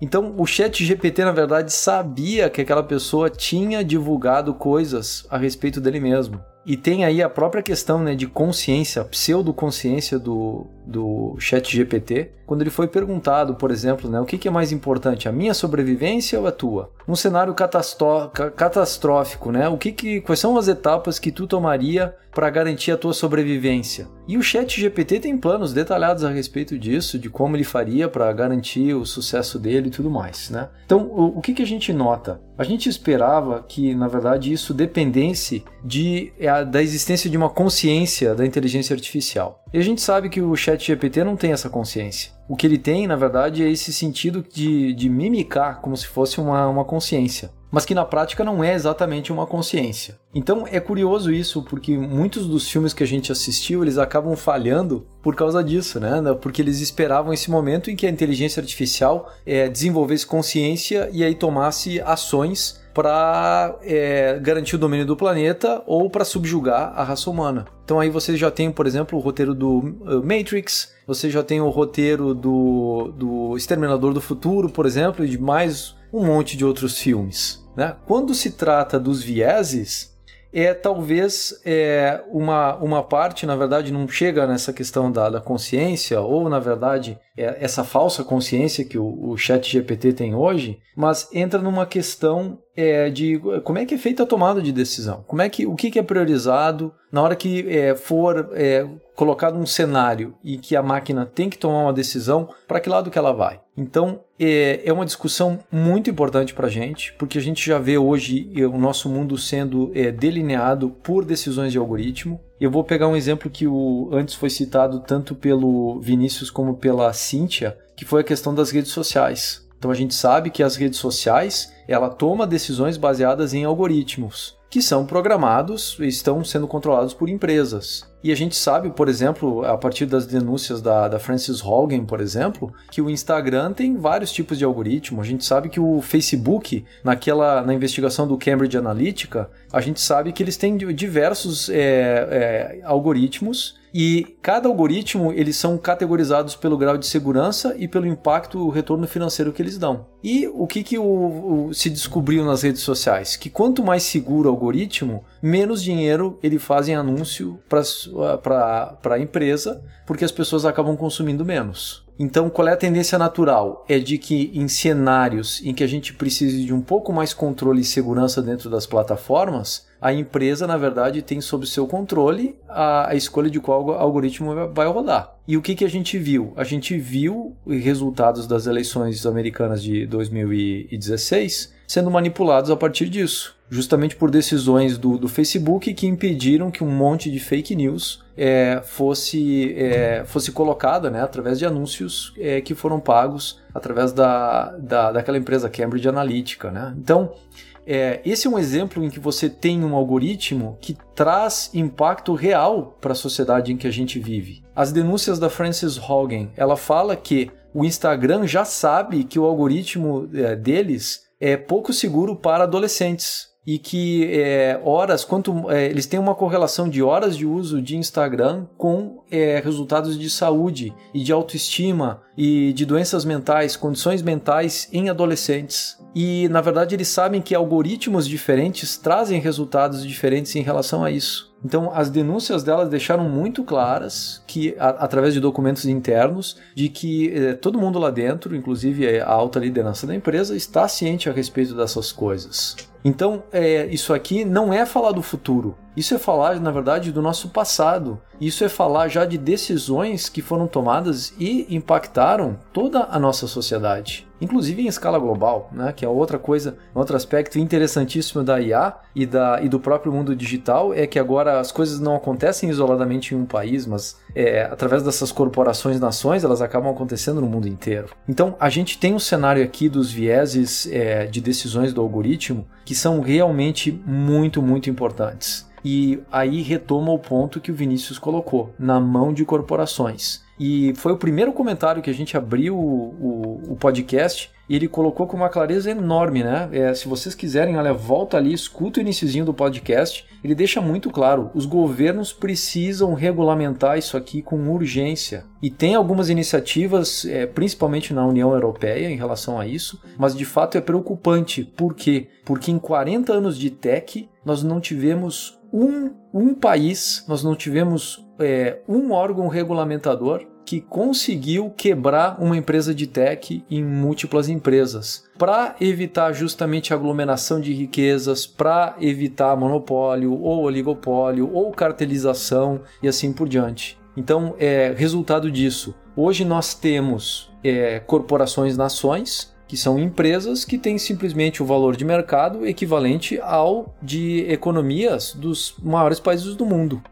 Então, o Brasil, que é a sétima maior economia, a Itália, que são, é, é a oitava, elas, é, elas são empresas, elas são, eles são países cujo valor, é, cujo PIB é menor do que o valor de mercado de algumas dessas corporações nações. A Microsoft ela tem o valor de mercado da décima economia do mundo. E, e, de novo, não foi o sistema operacional, não foi o browser, não foi o Office, não foi as múltiplas fontes de renda da, da Microsoft. É, nada disso conseguiu fazer com que a empresa fosse quebrada em várias, né? que é uma das formas que tradicionalmente se regulamentam cartéis, oligopólios e monopólios. Então é, é muito importante colocar essa preocupação e as pessoas entenderem o porquê que a gente está falando de regulamentação, por que a gente está falando de viés do algoritmo e tudo mais, porque é, a gente só vai conseguir ter é, uma noção clara a respeito disso quando houver transparência. Enquanto houverem interesses comerciais que estiverem acima do bem-estar social e, e comunitário, o que, que a gente vai ter? A gente vai ter uma propensidade enorme para isso aí ser manipulado, para gerar lucro para as empresas. E aí a gente tem a nossa vida, na verdade, é, sendo manipulada por algumas poucas empresas. Né? É, é, não é nem pensar a respeito do futuro, é pensar a respeito dos últimos 40 anos de tecnologia. Então, eu queria fazer esse comentário justamente para juntar essas pontas todas e mostrar que justamente o viés do algoritmo é algo sim para a gente é, debater e a gente cobrar dos nossos legisladores para que isso, na verdade, tenha uma intervenção e a gente consiga ter alguma espécie de transparência e controle como sociedade. Mais uma vez, eu acho que a gente já pode encerrar o episódio, porque não sobrou mais nada para falar depois disso. Eu até vou ouvir esse episódio de novo para entender tudo, mas eu acho que dá para resumir uma só frase, que é estamos ferrados, porque eu não acho que a gente vai conseguir regular totalmente a IA, eu não acho que vai ser rápido. Eu acho que a gente vai ficar cada vez mais na mão dela, porque a gente já tá na mão das IAs, a gente já tá na mão dos algoritmos, das nossas redes sociais, a gente não sabe como elas funcionam, a gente sabe que tem diversos algoritmos, a gente sabe que cada espaço da rede social tem um algoritmo próprio. No Instagram, o feed tem um algoritmo, o Stories tem um algoritmo, no Threads tem outro algoritmo, então a gente não entende.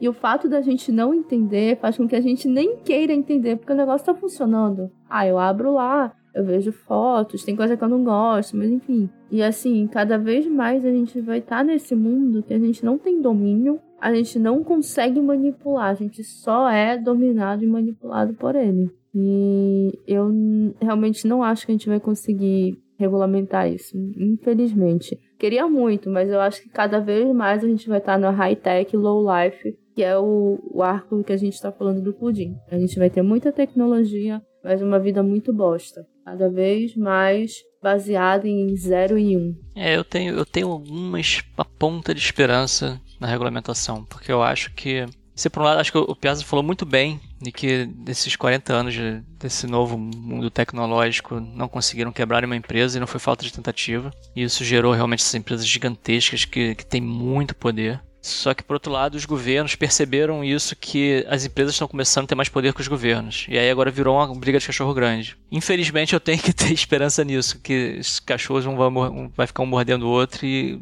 talvez dê algum resultado. Mas eu tenho visto um esforço muito maior nos últimos anos de tentar regulamentar essas empresas do que, do que antes. Não sei, pode ser que dê certo, pode ser que não. Se não der certo, eu acho que a gente está ferrado.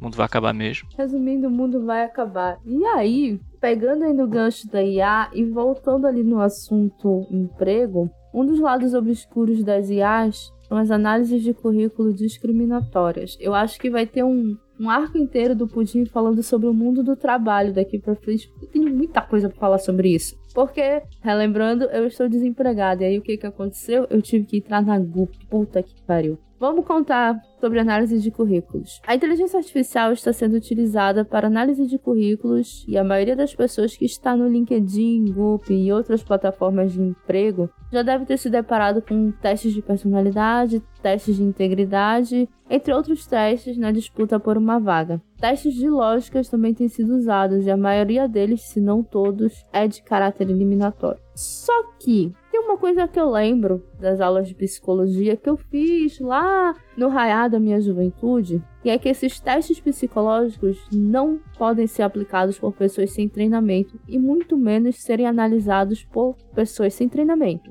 Dizer que uma IA tem treinamento para isso e que é ela que toma a decisão de prosseguir ou não com a candidatura, bom, é no mínimo desumano. Então você vai ter a análise de currículo que é feita pela IA, a análise dos seus testes de personalidade feitos pela IA, a análise de seu teste de integridade, que eu nunca tinha ouvido falar, mas existe teste de integridade agora para conseguir um emprego. Tudo isso feito por inteligências artificiais. Que lembrando, tem o viés algorítmico, a gente não sabe muito bem como funciona, a gente não entende o algoritmo. E, cara, isso tá assim chegando no nível que é ridículo. Porque a gente sequer sabe como são analisados esses currículos nessas plataformas. Mas convenhamos, com vagas que tem 5, 6 mil pessoas concorrendo, eu não acho que tenha uma pessoa do RH lendo currículo por currículo, né? E aí, como é que funciona essa triagem? Ninguém sabe, ninguém viu. A gente está cada vez mais dependente dessas redes para conseguir empregos e ninguém está conseguindo emprego.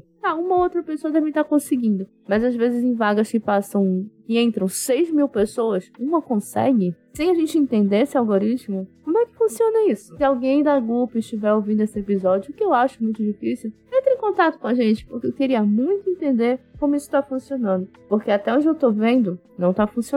É, a gente cai de novo na questão do, do viés algorítmico, né? Porque alguém vai conseguir essa vaga, mas quem é que vai conseguir?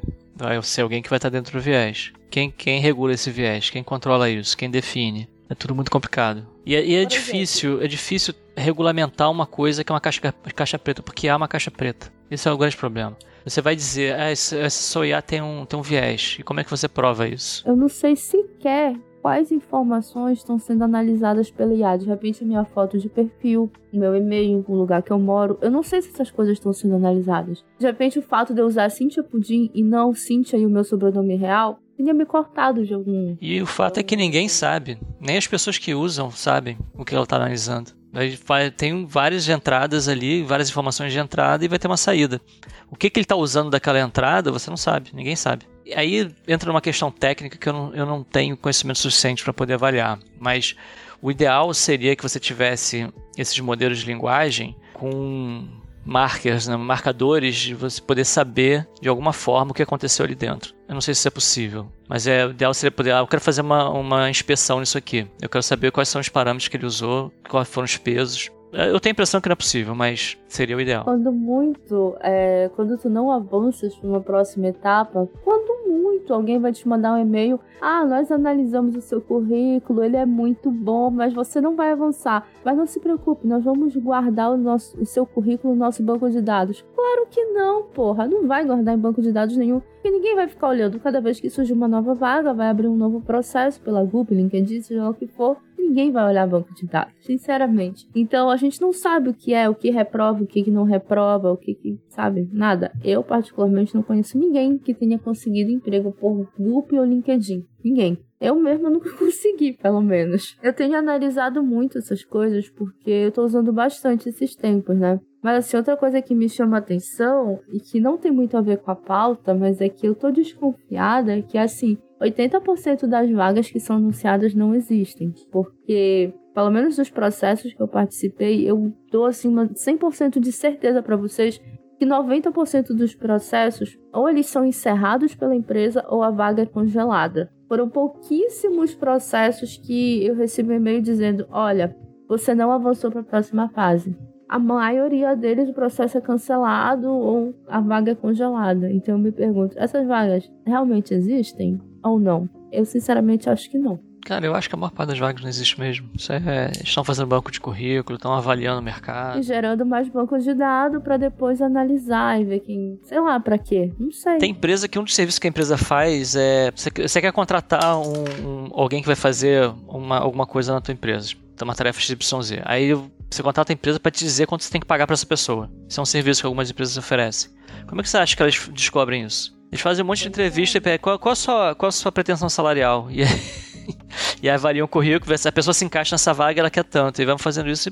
É, é isso aí, eles estão usando as pessoas para fazer pesquisa. Basicamente é isso. Isso é uma das coisas que eles fazem, mas tem várias pesquisas de mercado que, que essas empresas fazem. E é isso, elas não estão. Elas dizem para você que tem uma vaga e não tem, porque ela na verdade só quer, só quer fazer, fazer uma entrevista, na verdade, para usar você como estatística depois. Isso se tu pelo menos chegares lá na etapa da entrevista, que eu particularmente. Mas às vezes nem precisa, porque é só, só o que tá no teu currículo e fato de você ter se candidatado àquela vaga já faz, já faz sentido para as estatísticas que eles precisam. É, e fica tão desumano, tão despersonalizado, só ficar respondendo lá qual é a sua pretensão salarial, o que você já fez, não sei o que. É tão. Isso é pesquisa de mercado, eles estão fazendo pesquisa de mercado. Gup cancelado, hein, galera? Cancela. Eu cancelei a Gup hoje. daquele, daquele sub do Reddit que eu, do, que eu falei, o antitrampo, toda hora tem gente reclamando do Gup, toda hora. E aí, minha gente, a gente vai começar a falar de um assunto um pouco mais leve. No final desse episódio, a gente vai falar de Tinder. Porque sim, a IA também está no Tinder. E aqui a gente vai entrar na toca do coelho. O Tinder já desenvolveu a própria inteligência artificial para criar uma bio que reflita os interesses e a personalidade do usuário. Mas não se empolguem, ela só está disponível nos Estados Unidos e Canadá até o momento. E o fato do, do Tinder ter criado uma própria IA já é maluco o suficiente, mas se a gente for considerar que o Tinder funciona à base de algoritmos para obter melhores resultados e proporcionar mais matches aos usuários, isso só demonstra que as relações pessoais estão cada vez mais pautadas nos algoritmos, só que dessa vez de modo literal. Mas tem mais. Há anos é possível terceirizar para os algoritmos as curtidas do aplicativo. O que começou com uma automação para curtir todos os perfis com os quais o usuário cruzava, evoluiu para algoritmos que são treinados com bancos de dados com fotos de pessoas que interessam o usuário. E a partir daí, a inteligência artificial compreende o perfil de interesse e passa a curtir ou não os perfis do aplicativo. Ou seja, antes saía curtindo todo mundo, tática Rambo, atira em todos. Mas agora você já consegue dizer assim, olha, inteligência artificial, eu gosto desse tipo, desse aqui, desse aqui. E aí essa IA só vai curtir esses perfis lá no Tinder. Mas olha só, eu falei que era a toca do coelho. Existe uma evolução dessa inteligência em que os próprios programas, além de curtirem o perfil da pessoa, eles iniciam a conversa por conta própria. Após o match, um chatbot consegue manter a conversa lá acontecendo: Oi, tudo bem? Como vai? Mas o Tinder também não é besta. Um usuário mantinha mais de 200 conversas usando esse bot e acabou banido do Tinder. E eu achei foi pouco. Achei que deveria ter sido exposto em praça pública. Mas assim, vamos recapitular. O Tinder tem inteligência artificial, você não precisa sequer preencher a sua bio. Ele também, essa inteligência artificial, não é do Tinder, mas que outro usuário criou, vai entender teu perfil, vai dar match nas pessoas que mais te interessam, vai começar a conversa com elas, e se a conversa flui ou não, tu podes entrar e falar e tal. Eu acho isso até desonesto. Sinceramente. O que vocês pensam disso? Talvez seja desonesto, desonesto enquanto a outra pessoa não saiba que ela está falando, na verdade, com uma inteligência artificial programada pela pessoa. De repente, na hora em que você é informado disso, as coisas mudam. Porém, talvez perca o apelo. Talvez seja por isso que o experimento não é levado numa escala maior porque justamente o, boa parte dessa, desses aplicativos que requerem interações, né, uma plataforma é, de duas, dois usuários diferentes, eles tentam, na verdade, aumentar o número de interações e não diminuir. Então, na verdade, a, a, a grande jogada é como é que a gente posiciona, e cria uma, uma inteligência artificial e posiciona ela de forma que todo mundo fique à vontade e aumente o número de matches dentro da plataforma por exemplo. Então, é, talvez seja isso que, que eles estejam em busca. Mas é, certamente no futuro a gente vai ter isso, né? Por quê? Porque a gente vai estar tão ocupado fazendo outras coisas né? É, e essas coisas são tão interessantes que são coisas cada vez menos relevantes para nós como pessoas e cada vez mais relevantes para a economia. Então a gente vai estar ocupado com outras coisas e a gente vai poder deixar é, para inteligências artificiais que nos representem. Eu acho que o exemplo do, do aplicativo de relacionamentos ele é muito bom. Por quê? Porque é, é uma coisa muito pessoal para gente. E a gente está chegando em, em, partes que são justamente, né? A gente falou de governo, falou a respeito de empresas, falou de trabalho,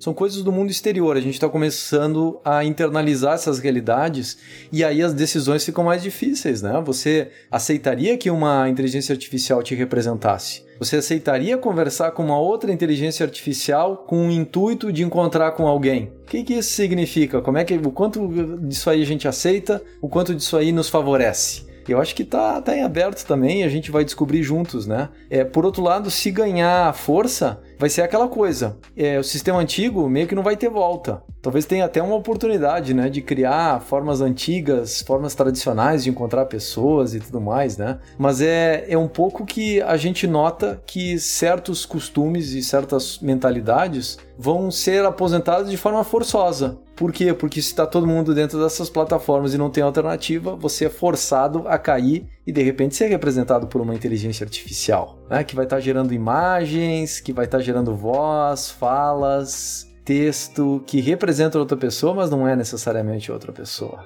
E aí, quando a gente for lá para o encontro e a pessoa se comportar de um jeito diferente, ou não for nada daquilo, ou uh, como é que faz para essa inteligência artificial para tirar um golpe, um catfish, do meio dessa, desses resultados? É ali que as coisas ficam interessantes, não é mesmo, gente? Ah, inclusive, eu acabei de pensar num modelo de negócio aqui: fazer avatares certificados com IA. Você vai, você vai ter uma certificação de que aquela IA te representa como você é. Então a pessoa ter certeza que depois não vai ter uma surpresa quando te encontrar no mundo físico. E aí você pode botar os, os dois avatares para conversar, sabendo que na verdade aquela conversa ali vai ser, vai representar as pessoas, é, o modelo de negócio. Pode usar também uma foto, né?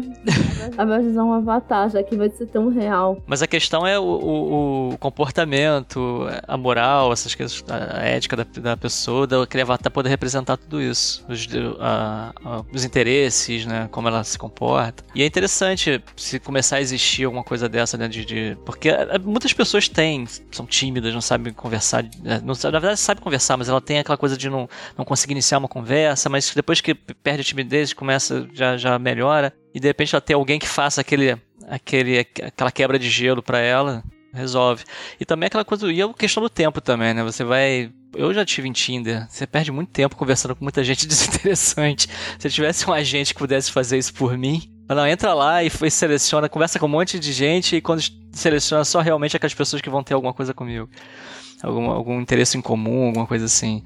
Eu, eu, eu, eu me vejo sendo representado por uma, por uma IA. Eu não, não teria problema com isso, assim, pelo menos pensando. Obviamente que é, falar e fazer são coisas diferentes, mas assim, pensando inicialmente, assim, acho que não teria problema, desde que ela fosse, que eu conseguisse ter uma IA que realmente fosse, é, que me representasse que tivesse, tivesse um, um, conceitos parecidos com o meu. É a terceirização da conquista, né? É a automatização da conquista. Mas na verdade nem é da conquista, porque na verdade acho que seria. Acho que a conquista em si não faz sentido. É, acho, que, acho que nesse ponto as pessoas não, não, não aceitariam ser substituídas. Pelo menos sempre vai ter gente que vai querer, mas assim, em geral não. Mas é aquela coisa mesmo do, da seleção da primeira seleção, o primeiro contato, você não precisar fazer o primeiro contato e já ter uma pré-seleção. Então você já tem uma taxa de acerto melhor, né? Digamos assim, aumentar a eficiência do processo. Eu acho que tem. Assim, eu, por exemplo, estaria pensando em aumentar a eficiência do processo, não perder tempo conversando com pessoas que não interessam, coisas do gênero.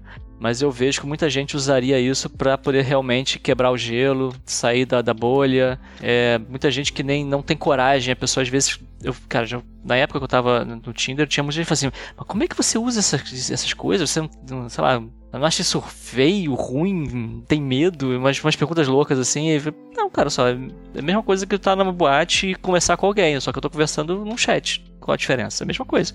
Mas tem gente que tem preconceito, e de repente uma, uma quebra do preconceito também. De, assim, ó, não sou eu que tô falando, é minha IA que tá falando lá, então tudo bem.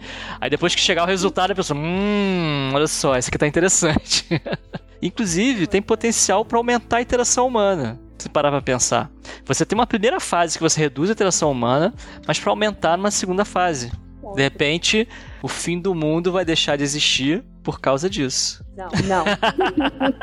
Eu tenho certeza absoluta que a humanidade não vai ser salva pelo Tinder, muito menos pelos robôs do Tinder. E tu, André, tu usarias uma inteligência artificial para conquistar Talvez para. É como o Vinícius colocou, não é nem uma conquista, é mais um primeiro contato e tudo mais, né? Eu preferiria certamente é, fazer isso por conta própria. Por outro lado, é, tem, tem algumas coisas que, que pode auxiliar, de repente, é, dentro desse contato e aumentar, por exemplo, o número de opções. Simplesmente por quê? Porque o algoritmo faz mais matches e aí acaba negociando e acaba tendo conversas mais longas que não dependem só da decisão de perfil, por exemplo. Porque o perfil, por exemplo, isso é uma coisa que eu acho. Os perfis são muito pequenos e, e, eles acabam. Até porque é uma decisão que tu precisa fazer ali no celular, né? E momentânea. E eles querem que tu passe centenas de, de candidatos, né? Pelo jeito, né? Para facilitar o trabalho da plataforma de vender para mais gente. Mas é, esse trabalho ali, na verdade, não é um trabalho é, eficiente do ponto de vista de você ter em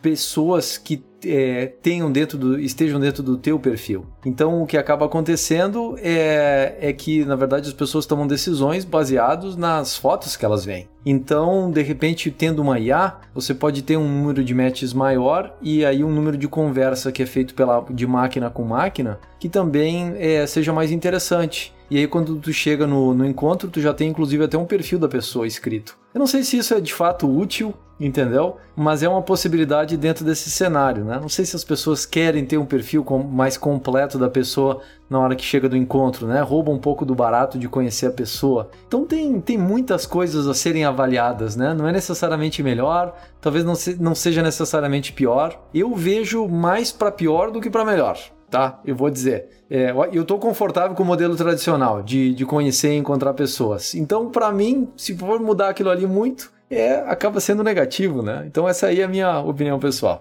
Eu acho que é uma opção a ser tentada. E aí, agora que a gente já falou de Tinder e a gente talvez a humanidade não se acabe por conta do Tinder, eu acho que ela vai se acabar por conta dos robôs sexuais. Sim, minha gente, chegou a hora. Voltamos com esse assunto para a pauta. Isso aqui não seria Pudimcast se. Isso aqui não seria Pudimcast se em algum momento eu não falasse de robôs sexuais, não é? Então, vamos dar uma olhadinha em como a IA está sendo utilizada nesse campo que eu tanto gosto de falar, mas nunca testei, hein? alguns anos foi lançada a Real Doll, uma boneca ultra realista que vem sendo constantemente atualizada. A boneca conta com um corpo inanimado e uma cabeça intercambiável, mas a última versão dela, a Real Doll X, já conta com, pasmem, inteligência artificial para animação da cabeça, permitindo que a boneca fale e demonstre expressões faciais condizentes com o momento. E aqui, gente, eu vou precisar ler um pedaço do site, porque para mim é insano demais tentar colocar nas minhas próprias palavras. Abre aspas. O Real Doll X é um sistema de boneca robótica acionado por inteligência artificial e alimentado pela tecnologia desenvolvida nos últimos anos. Possui um sistema de cabeça modular com múltiplos pontos de atuação que permite ao boneco formar expressões, mover a cabeça e falar com você. Os olhos também podem se mover e piscar, criando uma experiência nunca antes possível com qualquer boneca. Ele foi projetado para funcionar com software de inteligência, de inteligência artificial personalizável chamado X-Mode e que permite criar personalidades únicas e controlar a voz do seu robô. Mas se por acaso você não tem onde guardar uma boneca de verdade, o aplicativo Xmode também permite criar uma namorada virtual, escolhendo seu tipo de corpo, estilo e personalidade. E segundo uma matéria que eu li, já que eu não testei o aplicativo, a inteligência artificial pode lembrar seu nome, gostos e se envolver em alguns bate-papos sexuais atrevidos. Segundo as fotos divulgadas, ela parece um boneco de The Sims. Então, a gente vai ter uma boneca que é do pescoço para baixo é uma pedra, mas do pescoço para cima ela se mexe, demonstra sentimentos, fala, revira os olhinhos.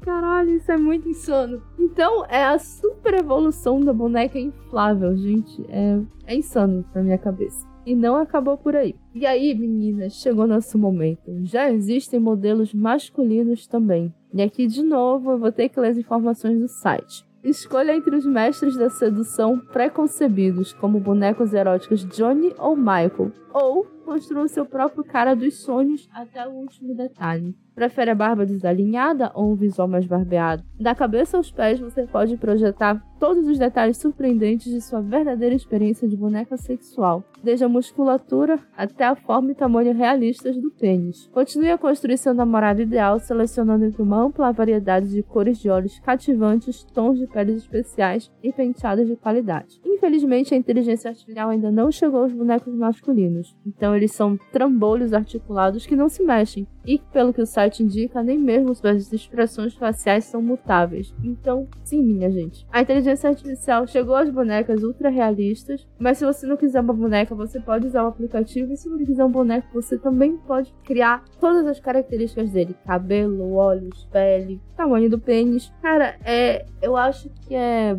simplesmente colocar o ser humano assim num nível baixo, porque você consegue criar aquela pessoa ideal que vai funcionar com inteligência artificial. Então, assim, vou acabar os relacionamentos. Se o Tinder tá querendo que você tenha mais matches, a Real Dog nem quer que você saia na rua. Mas eu testaria? Talvez. Ah, eu, eu acho isso talvez seja realmente o, o final do mundo. A gente já tem pessoas que, que casam com bonecas e, e tem relacionamentos com, com bonecos e bonecas que não que são inanimados. Imagina quando elas conversarem com você. Eu acho que muita gente. E, a gente tá, a gente vê pela, pelas notícias, por tudo, que está cada vez mais, a gente está vendo cada vez mais uma sociedade solitária, as pessoas estão se isolando cada vez mais.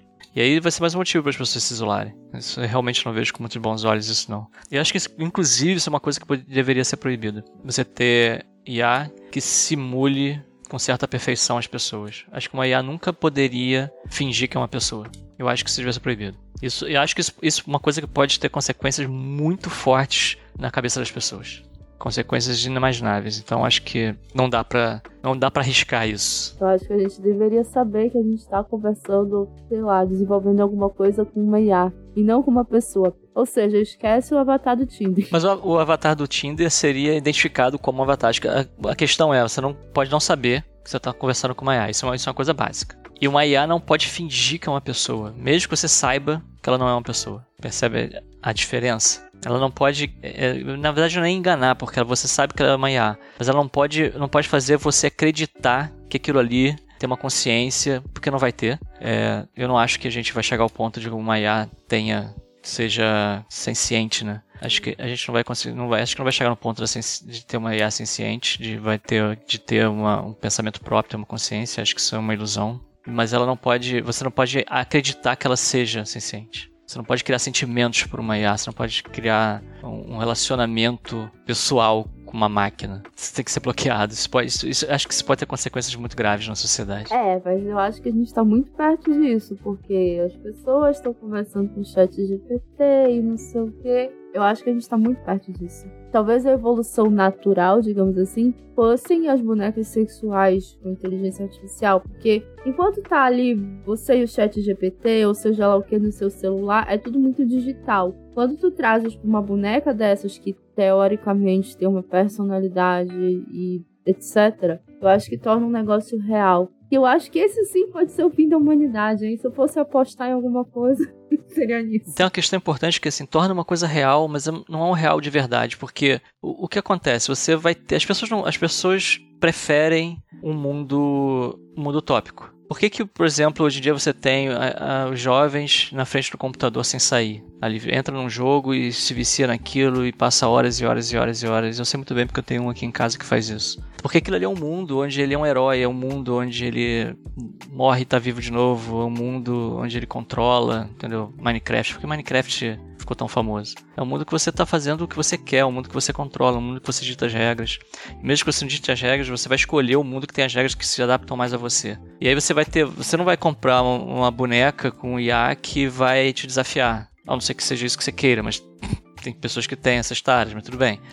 Mas é exceção. E aí a pessoa vai começar a ficar imersa na, naquele, na, naquela conversa só com, com as máquinas que fazem o que ela quer e vão, vão cada vez mais esquecer o mundo real. Se já é fácil esquecer o mundo real com uma tela em 2D que, com, com fone de ouvido, imagina conversando com pessoas. Eu, eu vejo isso com, com muita preocupação. Tem uma dica de um livro que eu. de um filme que eu vou dar para vocês. Que é aquele filme IA, Inteligência Artificial, que foi feito pelo Steven Spielberg lá no início dos anos 2000 e ele retrata muitos desses desafios que a gente está tendo, né? É, e eu acho que é, é, é, esse o pensamento que eu, que eu queria deixar, né? Que esses questionamentos todos que a gente é, repassou aqui foram vários, né? A gente trouxe uma diversidade de, de questionamentos e, e coisas que a gente vai encontrar mais cedo ou mais tarde com a inteligência artificial. Eles funcionam, na verdade, como um espelho, né? Em que a gente olha através daquele espelho e a gente vê as realidades criadas pela inteligência artificial e a gente vê a similaridade com nós mesmos e também as dissimilaridades.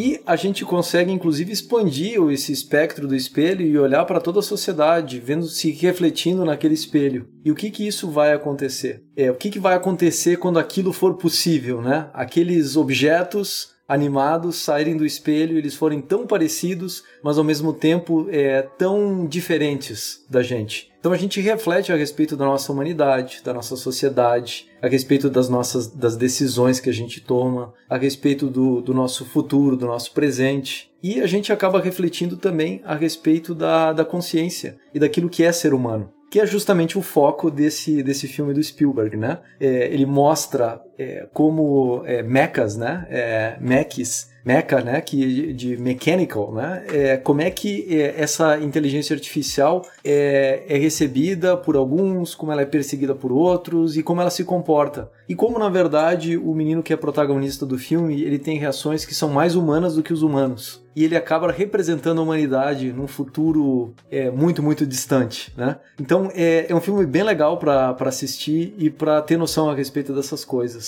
E acaba falando por coincidência total, lá também tem robôs é, cuja função é sexual tem uma interpretação do, do Jude Law que é realmente fantástica naquele filme, ele tá excepcional naquele papel e, e, eles conseguem aproveitar isso todo dentro da, da trama do enredo, né? Então realmente vale a pena é, pra gente assistir e levar como mensagem do episódio de hoje. Então, com esse encerramento da pauta, com tantas, tantas, tantas coisas para pensar, tantas dúvidas e tantas incertezas, muito obrigada por vocês toparem gravar de novo, por estarem aqui, por passarem quase três horas falando aqui comigo e dividindo minhas paranoias e explicando muita coisa. Eu sempre aprendo com esses pudins. Eu queria muito que vocês dessem os recadinhos finais aqui. É o momento de vocês brilharem, colocarem para fora tudo que tá passando na cabeça de vocês e deixarem as redes sociais, sites, projetos, o que vocês quiserem divulgar para as pessoas que nos ouviram até aqui. É só agradecer pelo convite, é sempre bom. Adoro participar. Adoro conversar sobre os assuntos.